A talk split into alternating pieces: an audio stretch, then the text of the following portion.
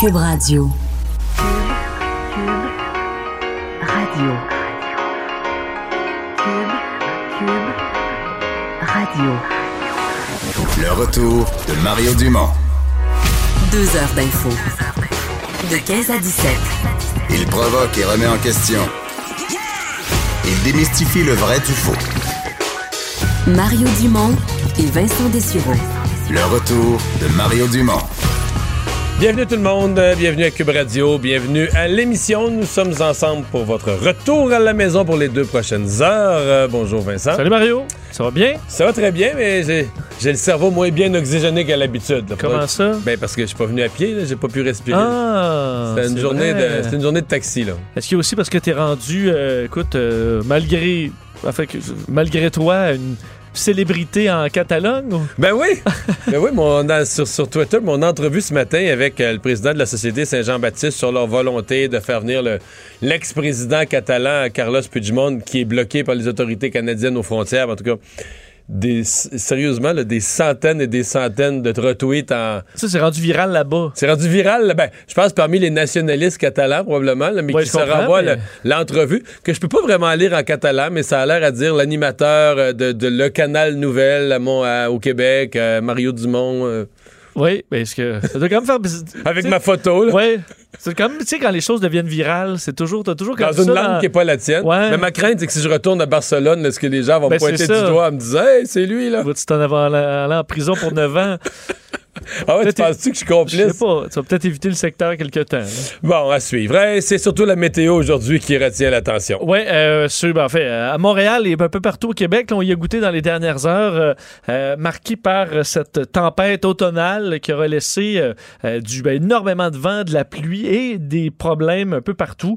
En commençant par l'électricité. On parle toujours de plus de 100 000 clients d'Hydro-Québec qui sont privés d'électricité à la grandeur du Québec. Au plus fort des pannes, c'était presque 140 000. Euh, pour l'instant, on parle de 600 monteurs qui sont mobilisés chez Hydro-Québec pour euh, travailler sans, sans relâche pour essayer de reconnecter tout le monde. On prévoit que ce soit fait d'ici la fin de la journée pour la plupart. Alors, ça devrait pas être des pannes très, très longues nécessairement. C'est à Montréal, c'est Montréal qui a le plus goûté. Dire que c'est là qu'il y a le plus de gens. On parle de presque 45 000 pannes euh, à un certain moment. Région de Québec suit à 30 000. Mont la Montérégie, 25 000. Et aussi Laval, la Naudière, Laurentide, l'Estrie, Chaudière-Appalaches. Euh, ça a été très difficile pour ce qui est du, euh, du réseau électrique. Réseau routier aussi, de nombreux problèmes. Euh, un de ceux qui visuellement là, est le plus impressionnant, c'est sur l'autoroute 20 là, dans l'ouest de Montréal, euh, où une importante quantité, quantité d'eau pour une deuxième fois en l'espace de quelques jours. Hein. Le 1er octobre dernier, c'était arrivé. On avait dû fermer pendant plusieurs heures ce secteur-là, complètement à raison d'une accumulation d'eau similaire. Alors, euh, c'est ce qui est arrivé euh, et de, de- en début d'après-midi. Aujourd'hui, les véhicules qui circulaient dans les deux directions et qui devaient passer quand même pas mal dans l'eau devaient ralentir considérablement. On a vu quelques images. C'était assez, euh, assez impressionnant. Et euh, c'est bien beau l'eau, là, mais ce qui s'en vient à par Oui, dans endroits, le parc, c'est euh, encore plus des Laurentides, entre autres. C'est de la neige, le fameux parc des Laurentides. Mais à la mi-octobre, d'avoir de la neige dans le parc des Laurentides, c'est juste régulier. là. En fait, c'est même tard, je pense. C'est pas inhabituel, effectivement, pour être. euh, une partie de ma famille qui vient du coin, là. Et, euh, sauf que c'est surtout que là, ça tombe à 15 beaucoup, hein. cm. Ouais, souvent, 15, c'est Souvent, la- tu traverses, je me souviens, ma mère m'écrivait Hey, y- on voit des flocons dans le parc. Ouais, il y a un petit fond, là, un petit, euh, C'est petite ça. couche de rien. Là. Et euh, mais là, un 15 cm, c'est quand même pas mal. C'est ce qui est attendu d'ici ce soir. Euh, secteur étape Mont-Apica, parc des Grands Jardins, qui devrait être atteint par cette, cette première, faut dire, chute de neige d'importance dans cette région du Québec. Puis c'est sûr que, on s'entend, il n'y a pas grand monde qui a des pneus d'hiver là. Alors, il faudra tout simplement reporter. Faut- faut- tu- on y va pas, là. Si vous avez des Non, pneus d'é- d'été, c'est très dangereux. complètement éviter. Vous vous prendrez l'autobus ou vous irez tout simplement euh, demain ou une autre journée. Alors, c'est à proscrire complètement. Euh, je reviens rapidement à Montréal. Il y a eu quelques problèmes euh, un peu partout au Québec, là, des arbres déracinés, ce genre de dommages-là, quand même assez mineurs. Mais on surveillait l'état de l'immeuble abritant Evo, là, ou Ivo, qui est une tour, euh, entre autres, étudiante. La- L'ancien Delta Centre-Ville, pour euh, ceux qui ont, qui ont connu cet hôtel célèbre. Exact, qui est un, bon, on dit résidence pour étudiants. C'est étudiants qui ont quand même des bons moyens. Là. Oui, c'est une Ah. belle, belle résidence pour étudiants. Exact. Ça ressemble pas pas à ce que j'y avais à Jonquière, là, juste euh, co- comme ça. Mais bon, c'est- c'est le boule- sur le boulevard Robert Bourassa, à l'angle de la rue Saint-Antoine. Et euh, on a dû euh, boucler une partie du secteur parce qu'une une des fenêtres qui a été fissurée en raison de la tempête automnale menaçait de tomber. Alors, on n'a pas pris de chance. On a protégé le secteur. Congestion quand même importante aussi par, dans, dans ce secteur-là qui est quand même assez névralgique. Alors, ça a été difficile.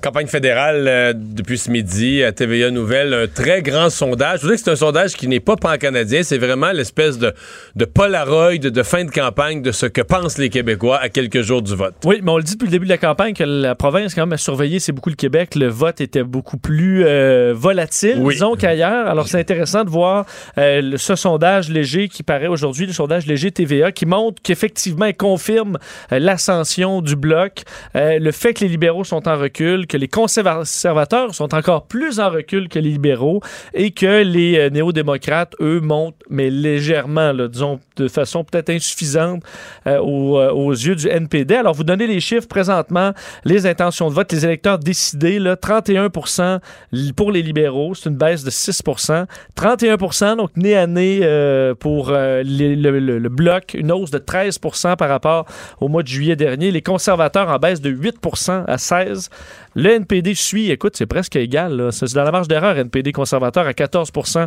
en hausse de 5% Les euh, Verts à 6% Et il faut croire que euh, le Parti populaire, euh, ça n'aura jamais levé. euh, Non, à 2% euh, à 2 Euh, le- évidemment, le sondage, ce que tu viens de donner, 31-31, il faut tenir compte du fait que le vote libéral est très concentré euh, à Montréal, euh, très concentré chez les non-francophones. Ben, chez, chez les francophones. On a un autre portrait complètement. Ouais, chez les francophones, c'est écoute, c'est 39% pour les bloquistes. Le deuxième, les libéraux, à 24. 15 points derrière. C'est une domination euh, vraiment des, euh, des- du, du bloc. Donc, presque 40% des intentions de vote présentement, selon ce sondage-là, c'est au bloc. Suivi donc des libéraux à 24. Euh, il y a une, une avance, donc tu disais, de, de, de- de 15 points et des variations quand même importantes pour, euh, pour Ouais. plusieurs Euh, donc, on va en reparler, je vous dis tout de suite, on va en reparler tout à l'heure avec Jean-Marc Léger parce qu'il y a un échantillonnage assez grand. Souvent, quand tu fais un sondage pan-canadien, mais tu dis dans les provinces, l'échantillonnage est plus faible, tu as une grosse marge d'erreur. Puis dans les régions des provinces, là, ça n'a plus d'allure, tu plus d'échantillonnage. Mais là, on a presque trois, je pense c'est 3000 répondants juste au Québec. Ce qui fait que dans chacune des régions, tu as un échantillonnage quand même valable pour dire, OK, région de Québec, centre du Québec, est du Québec, euh, qui te donne quand même des portraits régionaux intéressants. Euh, Il y a Andrew Scheer qui, euh, pour la première fois aujourd'hui, a été interrogé par les journalistes sur une éventuelle formation d'un conseil des ministres. Oui, et euh, est-ce que le ministre, est-ce que le premier ministre éventuel, si, euh, c'était Andrew euh, serait euh, intéressé à un conseil des ministres paritaire, donc euh, 50% hommes-femmes, comme le fait, euh, euh, ou du moins tenté de le faire euh, Ju- Justin Trudeau. Et euh, ben oui, en fait, il dit il souhaite même peut-être avoir plus que 50% de femmes, euh, dépendamment du résultat de l'élection. Donc, ce qu'on comprend d'Andrew Scheer, c'est qu'il souhaite un 50-50, mais il ne va pas nécessairement le forcer. Euh, ça dépendra de qui est élu et non élu. C'est la compétence, c'est la, euh, capacité et l'expérience qui priment sur le reste, mais euh, souhaiterait bien avoir euh, un, un 50% de femmes dans son conseil des ministres. Et on l'a questionné sur un quand même un dossier qui va peut-être être important après l'élection si on est dans un contexte de gouvernement minoritaire, est-ce que euh, Andrew Scheer, si admettons lui est le parti qui a le plus de sièges, mais n'a pas les 170 pour être majoritaire, est-ce que lui devrait devenir premier, premier ministre? Est-ce que Justin Trudeau devrait lui laisser carrément la, la- la place? Mais en fait, c'est un peu l'hypothèse que si Justin Trudeau a moins de sièges qu'Andrew Scheer, est-ce qu'il pourrait s'associer avec le NPD pour euh, un peu re- renverser celui qui a le plus de sièges? Exact. Et ça, euh, bon, Andrew Scheer, lui, dit que la convention dans notre histoire politique moderne est que le parti avec le plus grand nombre de sièges peut former le gouvernement. Alors, selon lui, s'il est minoritaire, il aurait l'autorité euh, de, de- D'être le de- premier à s'essayer de former un gouvernement qui va chercher la confiance de la Chambre. Exactement. Euh, et euh, alors, bon, faudra voir. L'idée là-dessus pour Justin Trudeau est un peu différente, parce que Justin Trudeau, lui, est à Trois-Rivières au- aujourd'hui. À- faut dire, on arrive à quand même à quatre jours du vote, là, ça s'en vient. Et il- on lui a posé la même question en lui citant Andrew Scheer, là, qui disait, Andrew Scheer a dit plutôt que, selon lui, le gouvernement, le, le parti parti avec le plus de sièges aurait l'autorité euh, de, de, donc de, de- de gouverner. Est-ce que vous allez vous retirer? Si c'est le cas, est-ce que vous allez tenter de, de, de, de- de garder le gouvernement? Il n'a pas voulu répondre. Justin Trudeau disant tout simplement qu'il se concentrait Mm. pour gagner et tout ça. Alors, pas de réponse claire pour euh, Justin Trudeau.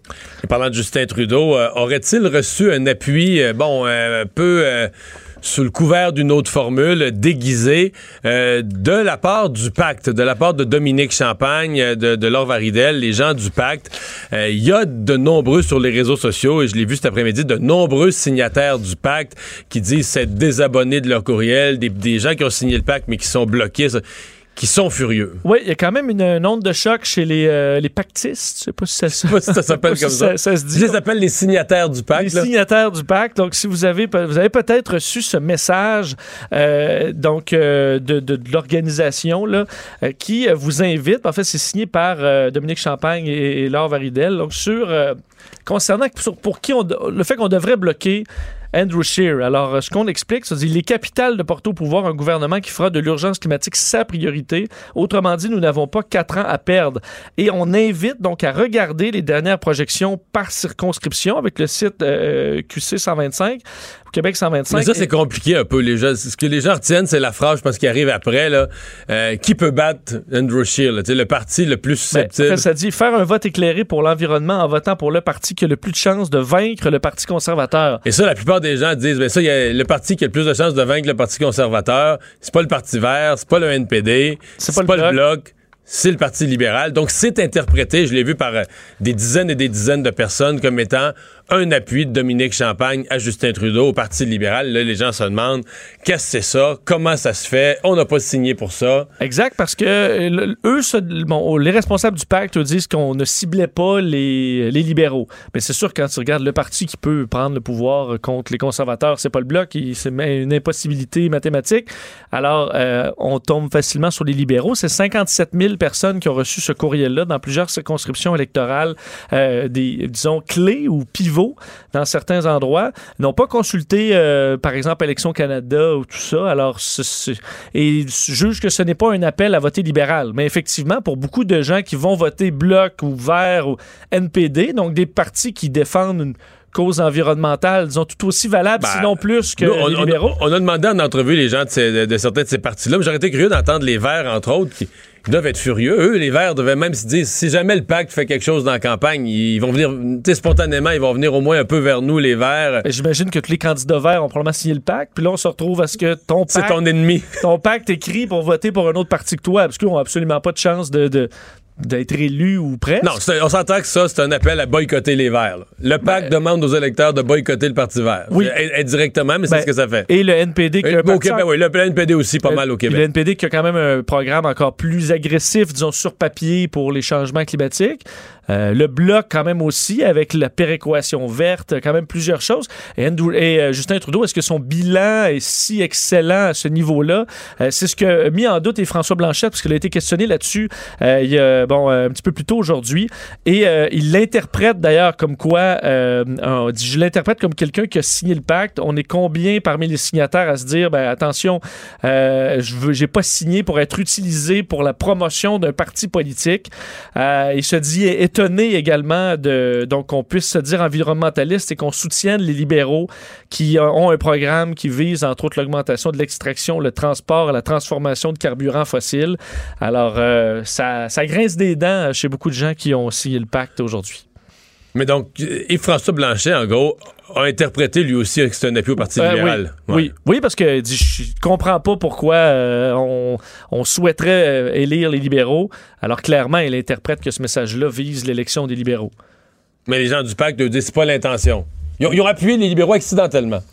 Ouais, parce qu'ils disent, ben allez-y circonscription par circonscription, mais... Mais ça, c'est une patente. Là, tu t'embarques dans quelque chose de dire aux gens d'aller sur Québec sans mettre. Parce que c'est sûr que pris comme ça, c'est vrai que l'élection, je veux dire, voter bloc dans certains endroits, c'est limiter la- l'élection de conservateurs, mais à quel, dans combien d'entre elles c'est le cas, là? Ouais. Où t'es vraiment, où ça va jouer entre un bloquiste et un conservateur, peut-être dans la région de Québec? Un ou deux comtés. C'est là, ça, les- c'est pas énorme. Alors, ce sera Non, beaucoup c'est- c'est plus. c'est des libéraux, là, on beaucoup s'entend. plus des libéraux.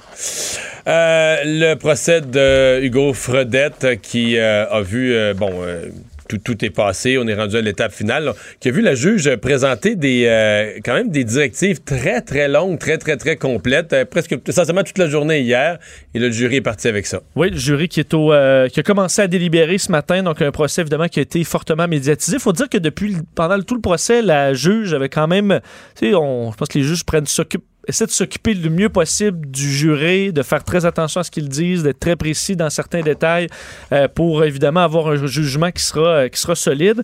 Et euh, aujourd'hui, le jury a rapidement demandé à réécouter certains témoignages. Quatre, pour être plus précis, celui du gaufredette. Donc, les jurés veulent réentendre ce témoignage-là du gaufredette. Le thérapeute de couple qui était allé raconter, entre autres, la dernière visite, juste avant le meurtre et les visites précédentes, qui expliquait bien la dynamique de couple d'un œil un peu détaché. La voisine, qui a entendu des cris, qui, euh, chez qui Véronique Barbe est allée se, se réfugier à, certains endroits, et un enfant qui a assisté à une partie du drame le 14 septembre 2017. On s'en souvient là, par vidéoconférence. Alors, euh, enfin, on avait montré même le- l'entrevue qui était survenue un petit peu après le drame. Alors, le jury veut réécouter aussi la conversation assez troublante entre Fredette et ses, et ses parents une semaine après l'arrestation, où quasiment la seule chose qui semblait intéresser Fredette, c'était son argent là, qu'il avait perdu lors de l'arrestation. Alors, euh, des moments assez particuliers. Alors, ils veulent entendre tout ça. Euh, on sait que le, le jury est composé de neuf femmes, euh, trois hommes, et ils devront arriver à, un- à deux verdicts unanimes. là. Euh, alors, c'est pas nécessairement une tâche toujours facile. Et euh, ça prendra combien de temps? Il faut dire qu'un bon jury, je pense, à son affaire, souvent va vouloir réentendre des témoignages. Ça Ouais, mais un juste, sérieux. euh, mettons qu'il mettons qu'il n'y avait pas de mésentente dans le jury, mais qu'il était juste sérieux à vouloir bien faire le travail. Oui. La juge leur a donné trois hypothèses pour deux événements, puisque c'est deux événements, les deux meurtres, c'est deux événements différents. Euh, donc, trois, trois hypothèses, là, meurtre premier degré, deuxième degré, homicide involontaire pour deux événements, puis tu as 12 jurys à s'exprimer. Ça fait. euh, ça, ça prend un minimum de temps. Juste, juste faire le tour des hypothèses, là, puis de voir un peu qu'est-ce que les gens en pensent. puis à mon avis, tu peux pas faire ça une demi-journée. là. C'est vrai que même si tu fais un premier tour de table, tout le monde est, a la même idée. Tu te dis, bon, on va quand même prendre le temps. Il De a faire quelque chose qu'on. faire sérieusement, ouais. Donc, euh, à voir combien de temps durera ce, ce, ce, ce- délibéré. On le saura un jour. Tu nous parlais tout à l'heure euh, des pannes euh, d'Hydro-Québec. Euh, on a en ligne Cendrix Bouchard, qui est porte-parole d'Hydro-Québec. Bonjour, M. Bouchard. Oui, bonjour. On, on est à quel portrait à cette heure-ci? On nous disait un peu plus tôt en après-midi 120 000 clients privés d'électricité. Est-ce que ça ressemble toujours à ça? Ben, Écoutez, on est un peu en dessous de 100 000 présentement, mais il reste qu'il y a toujours plus de 500 interruptions euh, dans l'ensemble du réseau. Euh, c'est donc dire qu'effectivement, il reste beaucoup de travail. On a toujours environ euh, 600 monteurs, c'est-à-dire 300 équipes euh, qui sont à pied d'œuvre et qui tentent justement de rétablir l'électricité le plus rapidement possible à ces clients-là. On a bon espoir de croire que d'ici la fin de la journée, la grande majorité euh, des clients auront retrouvé le service d'électricité. Maintenant, La, quand la je fin, dis la la fin de la jour- majorité, ouais, la fin de la journée, c'est-tu l'heure du souper, ça, ou c'est minuit, là? La fin de la journée, journée? Ben, à la fin de la journée, journée, il faut comprendre qu'on va travailler le plus rapidement possible, mais il y a des cas également qui sont plus complexes. On, on a des endroits où, par exemple, il y a des poteaux qui ont été littéralement cassés. Euh, et puis, euh, il y a le fait qu'il y a de nouvelles pannes qui se sont déclarées aussi. Euh, tout ça s'est produit surtout dans la région de Montréal vers l'heure du midi. Vous savez, au plus fort, on avait 140 000 clients qui étaient privés d'électricité, 600 interruptions, et ça s'est dirigé, comme vous savez, un peu plus vers le nord-est. C'est le secteur de Québec maintenant euh, qui est touché assez fortement. On a près de 22 000 clients dans ce secteur-là. Euh, donc, on tente de rétablir tout ça encore une fois le plus rapidement possible. Mais pris dans l'ensemble du Québec, le, nombre total de clients privés d'électricité est plutôt à la baisse qu'à la hausse là, à cette heure-ci, à 15h20. là. Oui, absolument. Comme je vous disais, autour de midi, on comptait environ 140 000 clients, maintenant 95 000. Donc, euh, vous savez, on est à peu près aux deux tiers de ce que c'était au pire moment de la journée. Donc, euh, les travaux avancent quand même euh, le plus rapidement possible, mais avec un grand nombre d'interruptions comme celle-là, plus de 500 interruptions encore, ça démontre bien qu'il y a quand même beaucoup de travail à faire à chacun de ces endroits-là. Euh, on avait vu venir qu'il ferait pas beau. là. La météo hier nous annonçait de l'assez mauvais temps. Est-ce que vous aviez quand même vu venir qu'il allait vanter autant là, au point de, de- de déraciner des arbres, casser des branches, de faire autant de dommages?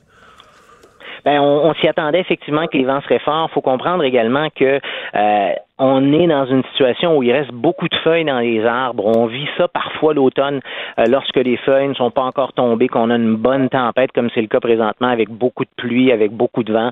C'est-à-dire qu'avec les feuilles, les branches sont plus lourdes, vont soit casser, soit entrer en contact avec le réseau et causer ces interruptions-là. Euh, donc oui, on l'avait vu venir. Maintenant, il reste que c'est des vents qui sont très puissants. Ouais. Ben, merci beaucoup de nous avoir parlé. Au revoir. Sans problème. Alex Bouchard, porte-parole d'Hydro-Québec. Euh, ouais, c'est plus vers l'est. Mais on le savait, la tempête se déplace vers l'est, c'est plus là que ça, on est, on est frappé.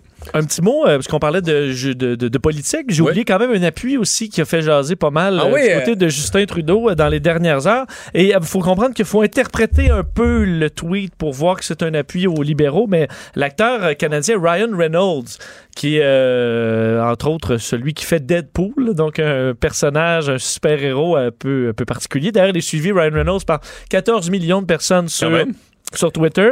Et pas nécessairement tous des Canadiens, par exemple. Non, non, effectivement, c'est un peu partout dans le monde, mais il a euh, publié un message euh, il y a quelques heures disant J'aime la Colombie-Britannique, je veux que mes enfants euh, puissent profiter du même terrain de jeu naturel que dans lequel je suis né. le 21 octobre, le candidat que vous, pour qui vous allez voter va, bon, sera important pour le futur de notre climat. Et c'est là qu'on comprend que c'est libéral, parce que c'est pas nécessairement clair, mais je suis fier du progrès qui a été fait sur le climat dans les quatre dernières années. Et là, cliquez ici pour Élection Canada et allez voter. Alors, euh, c'est pas un, un appui précis. Mais, mais lui est de la Colombie-Britannique?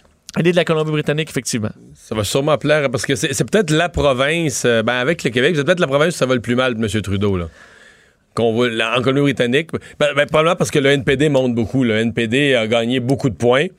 Euh, même certains sondages mettent à l'heure actuelle Jack Metzing premier dans toute la Colombie-Britannique, dans l'ensemble de la province, premier, devant les libéraux, devant les conservateurs. Et ça, c'est des mauvaises nouvelles pour, euh, pour les libéraux. C'est des mauvaises nouvelles pour les Verts aussi. Parce que le Parti vert qui rêvait à. Tu sais, à un moment donné, il parlait jusqu'à 10 sièges. Puis là, à un moment donné, c'était plus, bon, 5-6.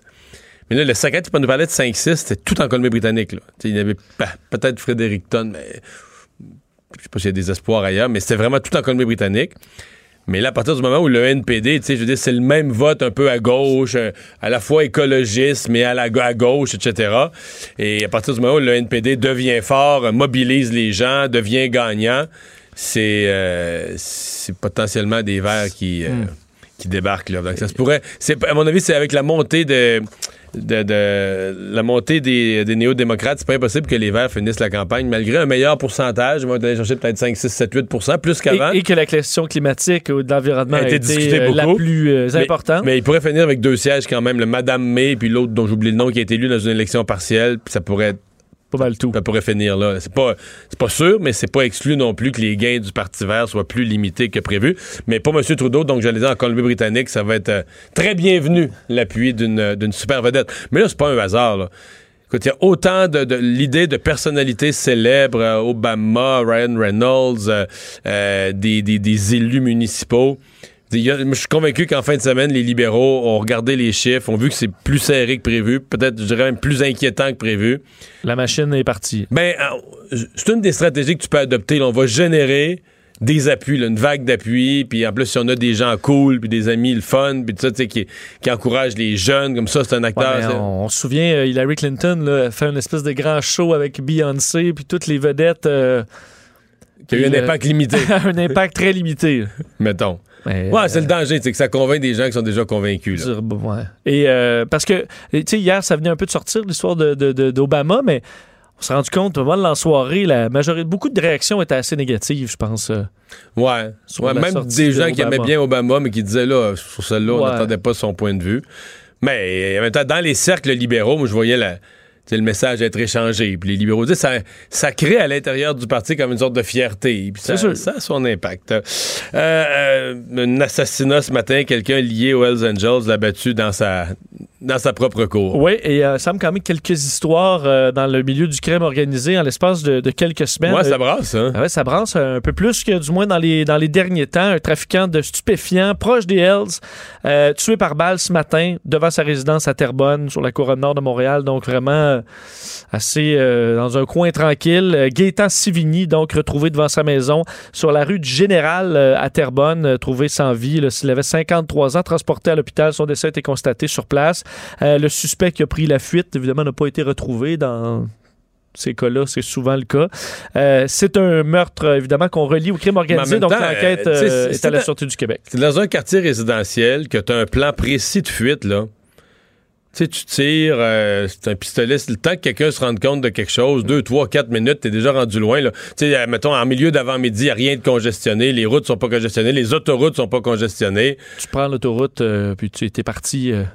Et les policiers, tu sais, sont pas tout près. Là. Euh, Quelqu'un qui, qui fait quelque chose au centre-ville, il peut y avoir des policiers juste au, au coin de Mais rue dans un quartier résidentiel bien tranquille, en milieu d'avant-midi, euh, pas, de- pas grand chance qu'il y ait un policier à 300 mètres de là. T'as un bon 5 minutes pour t'en aller, puis en 5 minutes, tu peux faire... euh, Ouais, ouais. Puis après ça, chemin. personne ne sait dans quelle direction t'es parti, à gauche, à droite, euh, direction sud, direction nord sur l'autoroute, puis oublie ça. Là.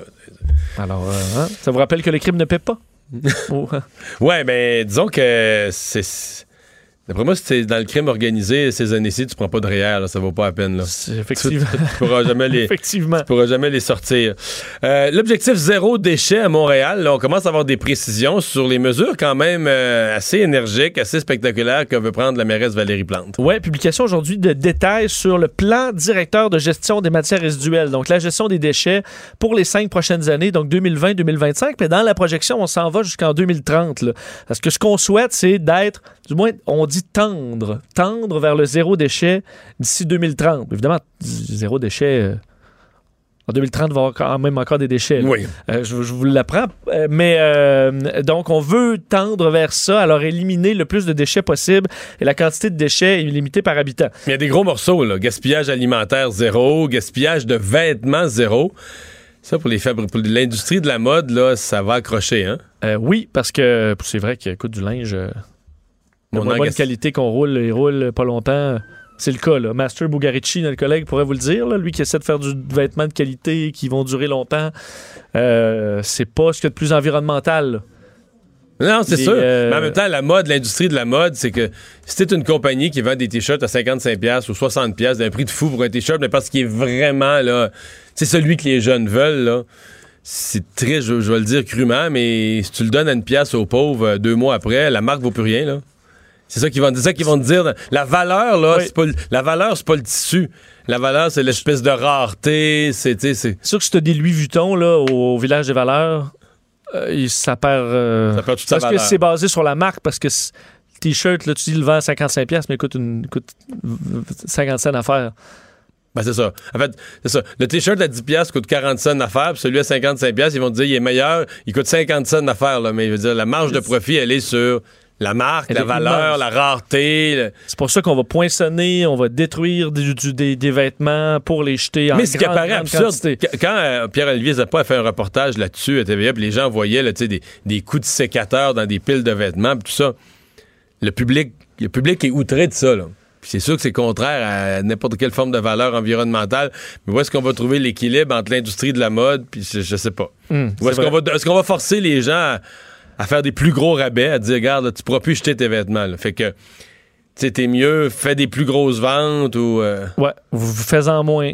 fabrique-en moins, commande-en moins, fais des ventes, là. Sauf que pour que ça, justement, pour diminuer les coûts, ils commandent ça par conteneur. euh, ça Mm. vient de, de cheap labor. Euh, donc, effectivement, réduction des déchets à la source. Donc, les compagnies euh, euh, mêler tout ça, détournement des matières organiques de l'enfouissement. Alors, ça sonne compost euh, pour le meilleur et pour le pire, hein, euh, particulièrement en période de, de canicule. Mobilisation des partis, donc de différents partis. Alors, c'est un projet quand même sur plusieurs années, mais qui euh, voudrait donc am- amener la valorisation de 432 000 tonnes de matière.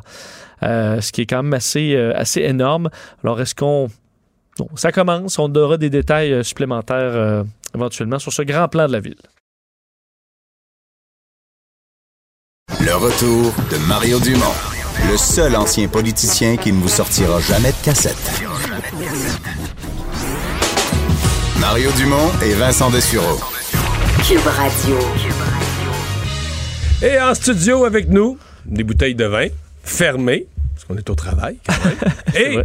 Philippe Lapéry, l'auteur de ben, le nouveau guide, le Lapéry 2020. Salut Philippe. Salut Mario, Salut, salut, Vincent, Philippe. ça va bien? Ah, très bien. Oui, vous autres, vous êtes des habitués de travailler Ben ensemble. oui, là? des collègues là, à la télé et à la radio maintenant. Ouais, Ouais, ouais, de, ouais. de salut. Bon. Euh, Qu'est-ce qu'il y a de nouveau dans le 2020? 100% renouvelé. C'est important dans la vie, on devrait jamais être acquis, mais toujours conquis. Donc, on, on paye sur le bouton reset et à chaque année, on se retrouche les manches à partir du mois de Toi, janvier. tu repars pas, mettons, avec le même vin, l'édition Jamais, 2010. jamais. On veut pas que, on veut que les gens, année après année, mettent la main sur le guide en disant, OK, je fais des découvertes. Tu sais, euh, je dis souvent que ma blonde fait un pâté chinois puis de la lasagne qui est excellente, mais j'en mangerai pas tous les soirs. Le vin, c'est la découverte. Tu sais, qu'on aime ou qu'on n'aime pas le système de, de la façon de fonctionner de la SAQ, il y a quand même bien 10 000 sortes de vins différents qui sont disponibles chez nous. À peu près 15 à 20 C'est 000. pour ça que, tu sais, des fois, j'écoute, mais tu sais, j'écoute, je suis la SAQ, puis j'entends. Puis quand les, tu un citoyen qui connaît pas beaucoup le vin, mais qui dit au conseiller, mais je voudrais un.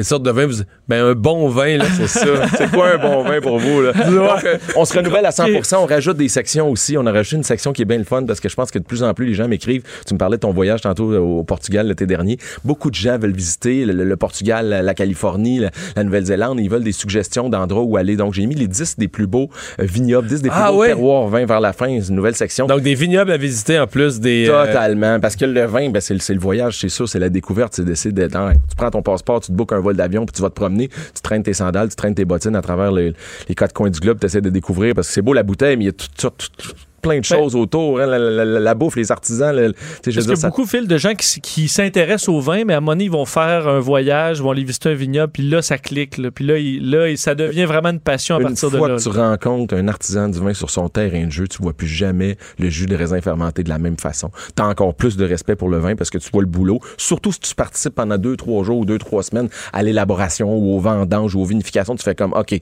à partir de là, là je vois plus la bouteille de vin comme juste un produit alcoolisé ou même un vulgaire objet de Non, spéculation. parce que c'est- tout. euh, parce que pour connaître des, ben, des vignerons québécois, là, j'ai pas d'amis vignerons dans d'autres pays, mais québécois, c'est tout un processus. Là, du printemps où, là, les petites pousses, les sais, sur le cépage, ça commence à sortir. Puis là, faut plus qu'ils étaient nerveux parce qu'une fois que les feuilles sont sorties, il faut plus qu'il y ait de gel qui viendrait les briser. C'est pour ça que les vignerons québécois, depuis 3-4 ans, ils sont bien chanceux qu'on n'ait pas vraiment de printemps au mois de mars et avril. Le, petit- le petit bourgeon, là, il reste en dedans. Il sort pas. Ce qui est tout Parce le que quand tu contraire. sors, ça regèle, Ben, c'est- au, la- au mois de mars, il faisait 25 à Bordeaux. Euh, dans différents endroits en France, depuis 3-4 ans, ils ont des problèmes de gel ou même de grêle. Une fois que le petit bourgeon est sorti, c'est très vulnérable. Hein? Hein, cette petite bébête-là, là, si elle se fait geler à moins 5, moins... c'est terminé. Il n'y a pas rien d'autre qui va pousser. Il, va, il va devenir noir. Donc, donc, donc, de ce moment-là jusqu'au moment où, Où on deux, ans, deux ans, bon, même pas la récolte, deux ans plus tard, t'as un vin, puis tu dis, tiens, c'est un bon vin. Il y a tout un Des étapes, là. Et- Ben oui, c'est pour ça que tu sais, je veux dire, souvent les gens vont snobber le vin, mais la bouteille est même pas ouverte encore, puis on a déjà un, on a déjà un avis, puis on donne, non non, on goûte le vin. Je veux dire, je pense que tout vin mérite le respect. Puis après, ferme les yeux. Puis si ça te plaît, ça te plaît pas, tu le diras. Mais beaucoup pire, de gens vont dénigrer les vins du Québec ou les vins de la péninsule du Niagara en disant, ouais, mais est-ce que tu as mis ton nez dans le verre? Est-ce que tu l'as pris en bouche? Est-ce que tu l'as goûté? Je pense que c'est ça la base. Ouais. Euh, donc, tu, ce que je vois, c'est que c'est pas. euh, ton livre n'est pas basé sur des longues listes euh, infinies de, de vins avec 3-4 mots sur chaque vin. C'est plus Pas du tout. Une fois qu'on a sélectionné une un page, vin- une page, un vin. Hey, voilà, voilà. Puis une alternative. Tu as aimé ce vin-là, tu regardes à droite, voici un vin qui a des petits airs de famille. Parce que le Qui vin- ressemble. Voilà, donc de goûter autre chose. On, on décortique, on goûte. Quand ça nous plaît, on commence à prendre des notes et là, on fouine. Exemple, le vin que tu as devant toi, c'est le curateur d'Afrique du Sud. Ce qu'on a fait, c'est qu'on a appelé le vigneron qui s'appelle Adi Badenhorst par le biais de son agent à Montréal. Il a appelé en Afrique du Sud, il parle anglais. Que veut dire curateur? Ben, curateur, c'est un peu le gars qui s'occupe de tout là-bas. C'est le gars qui, lui, il rend souvent honneur aux gens qui travaillent dans ses vignes. Il fait une cuvée qui s'appelle sécateur. Donc, c'est ce qu'on a besoin Ah, pour les bon, aussi. Curateur, c'est la personne, oui, c'est bon, c'est la personne en charge là-bas qui s'occupe un peu, tu sais, un peu le, le, le- le maître des, des vignes, si on peut l'appeler comme ça. Donc, il y a toujours une signification. Puis si on fouine un petit peu, si on fait, on, on pousse un peu plus loin, ben c'est ça ma job, moi, de marchand de bonheur. C'est d'aller Mais chercher. c'est un la- ensemble. hein. Le nom, la bouteille, l'étiquette, Eh oui. le goût, la région d'où il y a il vient, ou une l'histoire. femme en arrière de ça, il y a quelque chose, y a chaque bouteille de vin en a long à dire. Tu sais, la cuvée auto de la famille Pro. Si tu fouilles un peu, tu t'aperçois que c'est, leur chien saucisse de la famille En Vénétie. C'est ça que les gens veulent savoir. J'aurais pas de parler de fermentation malolactique puis de ça, l'argilo-calcaire. On s'entend, Mario, tu t'en fous un peu. C'est pas ça que tu veux savoir. Autour de la table avec, les amis un samedi, là, t'as envie de savoir l'histoire. Ça fait 27 générations qui sont dans la vigne. Le- les vignes ont été plantées l'année de naissance de la grand-mère. Il y a toujours quelque chose de le fun à savoir. Et c'est mon boulot d'aller fouiner un peu plus puis de vous remettre transmettre, de retransmettre ça à l'écrit dans notre petit bouquin. J'avais visité le. C'est drôle parce que le Broglio, Oui. un italien bien connu, mais la famille du baron Ricassoli, là, qui font tous Ricassoli, les. ben oui. Ricassoli, on va le dire à l'italienne, qui font le Broglio. Euh, il y a encore des, des trous de balles de l'aviation euh, l'aviation hein. militaire parce que cet endroit-là, ce vignoble-là est tellement haut, tellement situé à un endroit stratégique Ben oui. qui était devenu un lieu stratégique de la Deuxième Guerre Un mondiale. peu comme Châteauneuf-du-Pape, hein, la, la fameuse endroit, c'est tellement haut que les gens se servaient de là pour voir. Tu vois venir de loin. Une vision périphérique tout le tour pour ben, les, les- les- la, la famille euh, Ricassoli, ça a été un lieu où il y a eu justement, euh, ça, ça a bougé pas mal. Mais ça, c'est un autre vignoble qui a beaucoup d'histoire. Je pense qu'ils ont 6 ou 700 ans d'histoire. Quelque chose comme ça, souvent, ouais. on lapide de méchanceté les vignerons québécois en disant ah, c'est pas bon. Ouais, mais on a 30 ou 40 ans d'histoire. Ouais, en, Là-bas, deux- en 2500, là. C'est ça, là. Tu sais, je veux dire, on, on façonnait la vigne à Marseille euh, six siècles avant Jésus-Christ. On joue Ben, pas dans les mêmes ligues. là. On voit dans, dans les euh, caves de champagne, là, en- Ouais. il y a des inscriptions euh, qui datent euh, de l'époque Ben oui, euh, romaine. là. Absolument. Il y a ont- certaines caves en Champagne qui sont extrêmement vieilles. Donc, tu sais, tout doucement, je pense que on va en venir au, au vignoble québécois. La tradition s'installe tout doucement. Les vignes prennent de l'âge et de plus en plus, on Mais a j'achète beaucoup de vins québécois Ben, quand faut même. s'enlever les œillères. On est rendu là. Il y a des choses merveilleuses. Puis Même juste dans le rouge Dans les maintenant. cantons de l'Est, euh, dans, dans, dans, dans Basse-Laurentide, dans Montérégie, dans la région de Québec, ceux qui n'ont pas goûté les blancs de- du vignoble Sainte-Pétronée de Louis Deneau, c'est formidable. J'ai plus de plaisir à, à goûter bien des vins du Québec que de nombreux vins qu'on peut retrouver en Afrique du Sud, en Nouvelle-Zélande ou même en Argentine ou au Chili. Est-ce que, parce que c'est quand même la, la question qui vient un peu avec l'époque, mais les changements climatiques, là, Ouais. parce que tu le disais, il y, a- il y a quand même eu des difficultés météo en Europe. Je me souviens, moi, qui aime beaucoup le Chablis, là, à chaque année, on dirait qu'il y a une catastrophe qui arrive dans ce coin-là. Ouais. Est-ce que ça aide quand même certains sec- secteurs? Est-ce que ça pourrait aider le Québec et nuire à d'autres endroits? Est-ce que tu suis ça quand même? Chez nous, ça nous touche moins. Par contre, si on voit des, années de canicule comme il y a eu, comme 2003, a été vraiment une année de canicule. Souvenez-vous, c'est l'année que Jacques Chirac était au Québec. Moi, j'étais allé au Berge Atelier pendant 19 jours, on s'est occupé de lui. Mais il a fait chaud. Il faisait 37 la nuit puis 40 le jour. La vigne subit une espèce de, stress hydrique. Elle arrête de produire carrément du vin. 2009 a pu ressembler un petit peu à ça. Donc, je pense que c'est davantage la chaleur qui va. Tu sais, la chaleur aide pas tant au niveau de la vigne. C'est vraiment d'avoir du soleil. Donc, faut pas penser qu'avec le- les En réchauffements fait, c'est la chaleur humide qui est pas Ouais, terrible. on là. trouvera pas de la Syrah à l'île d'Orléans de, Ah, sitôt, je comprends, je. Ça peut aider tout doucement à long terme, mais ça peut davantage nuire. Il y a certains endroits en Australie qui ont beaucoup de problèmes avec ça. On pensait pas il y a 20 ans ou il y a 30 ans qu'il allait avoir des bulles qui allaient se faire dans le sud de l'Angleterre. C'est pourtant le cas. Il y a des, vins- des vins mousseux exceptionnels qui se font dans le sud de l'Angleterre. Alors que jamais on aurait pensé que ça aurait été un terroir euh, pour, pour un endroit pour faire du vin. Donc tout doucement, il y a beaucoup de changements qui se font. D'ailleurs, il y a Michel Bouffard, une sommelière de Montréal, qui est en train de faire un gros, un gros événement sur les changements climatiques puis euh, ce qui entoure le vin qui va avoir lieu à Montréal au mois de novembre. Ça va être vachement intéressant. Donc, l'Apéry euh, 2020, c'est disponible euh, bientôt maintenant depuis déjà. oui. avant-hier. Depuis euh. Neuvième mouture, 100% renouvelé, des accords mais et vins, des anecdotes de voyage, des photos drôles. On se prend pas au sérieux, on n'a jamais le nez en l'air, on l'a tout le temps dans le verre. Donc c'est c'est de mobiliser, c'est d'essayer de réunir 300 coups de cœur qu'on a eu dans l'année sur à peu près 2020 qu'on a goûté, un petit 19,95. Et Mario, il y a C'est pas 300 coups de cœur. là, 300 quand coups de même, cœur au total. quand même. Un par jour, donc tu seras capable de faire le tour. hein. Mais- y a- il y Mais a Phil, pas tu sais que t'en vendrais par... Mettons que tu copies-colles à chaque année puis tu changes deux, trois pages. Là, tu sais que t'en vendrais pareil? Non, je prendrai jamais Non, hein? les gens. C'est vraiment pas ton ça. genre. Ça qui m'impressionne. Et puis les Québécois, plus ça va, plus je pense qu'ils connaissent ça. Puis je pense qu'il Ben, faut beaucoup. pas essayer de les duper. faut mettre la crème là-dedans. Puis si tu fouines, tu trouveras jamais une page de publicité. Aucun de mes neuf guides. On n'est pas là pour euh, non plus flatter l'ego d'un vigneron cool qui nous a reçus à coucher puis qui nous a donné du foie gras puis de la truffe. Non, non, on reste impartial avec mes collaborateurs. On goûte. Quand c'est pas bon, on n'en parle pas. Quand c'est bon, on lève le drapeau au maximum et on le met dans le guide, tout simplement.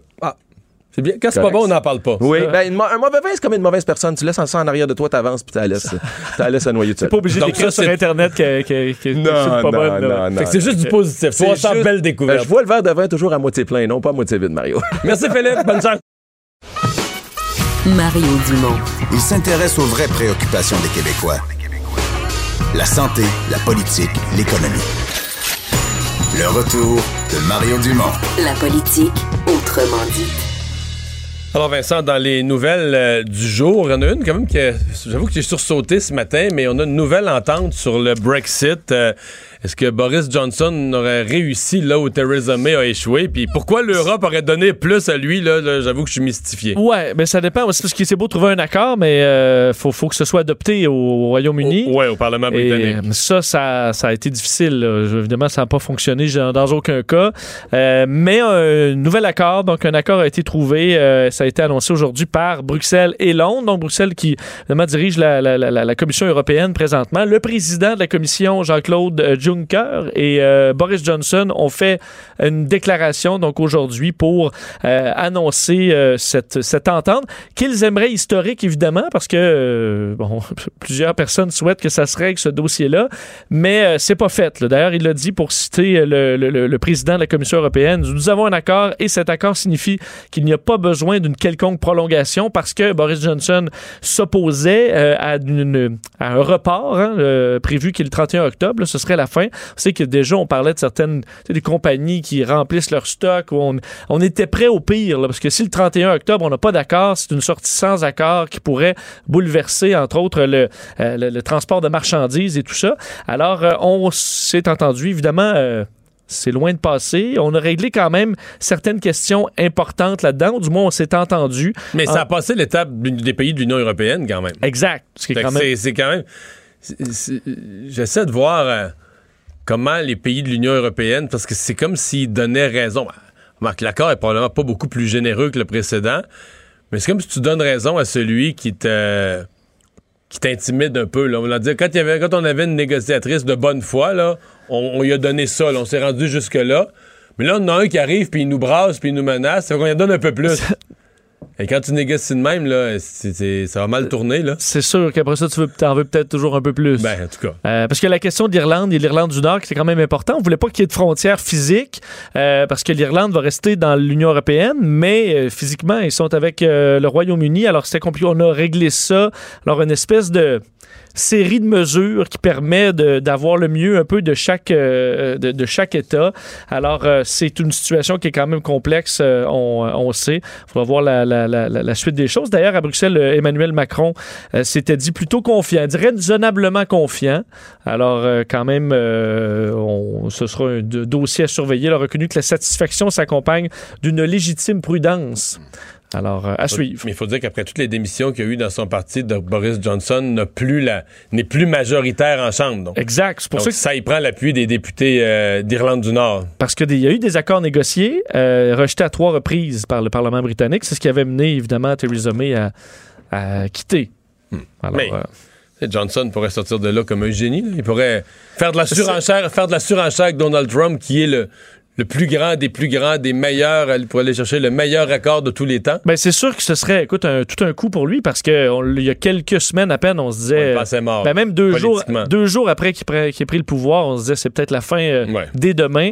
Euh, si jamais il réussit à boucler cette entente-là, ce serait historique, effectivement. On va parler sport euh, maintenant. On va rejoindre JC. Salut.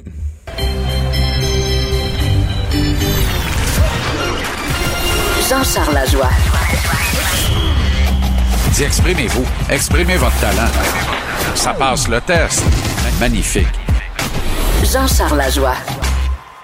Et JC, que sa musique de présentation. Salut. Ben oui. Wow. Visiblement, toi et moi, on n'a pas eu le mémo.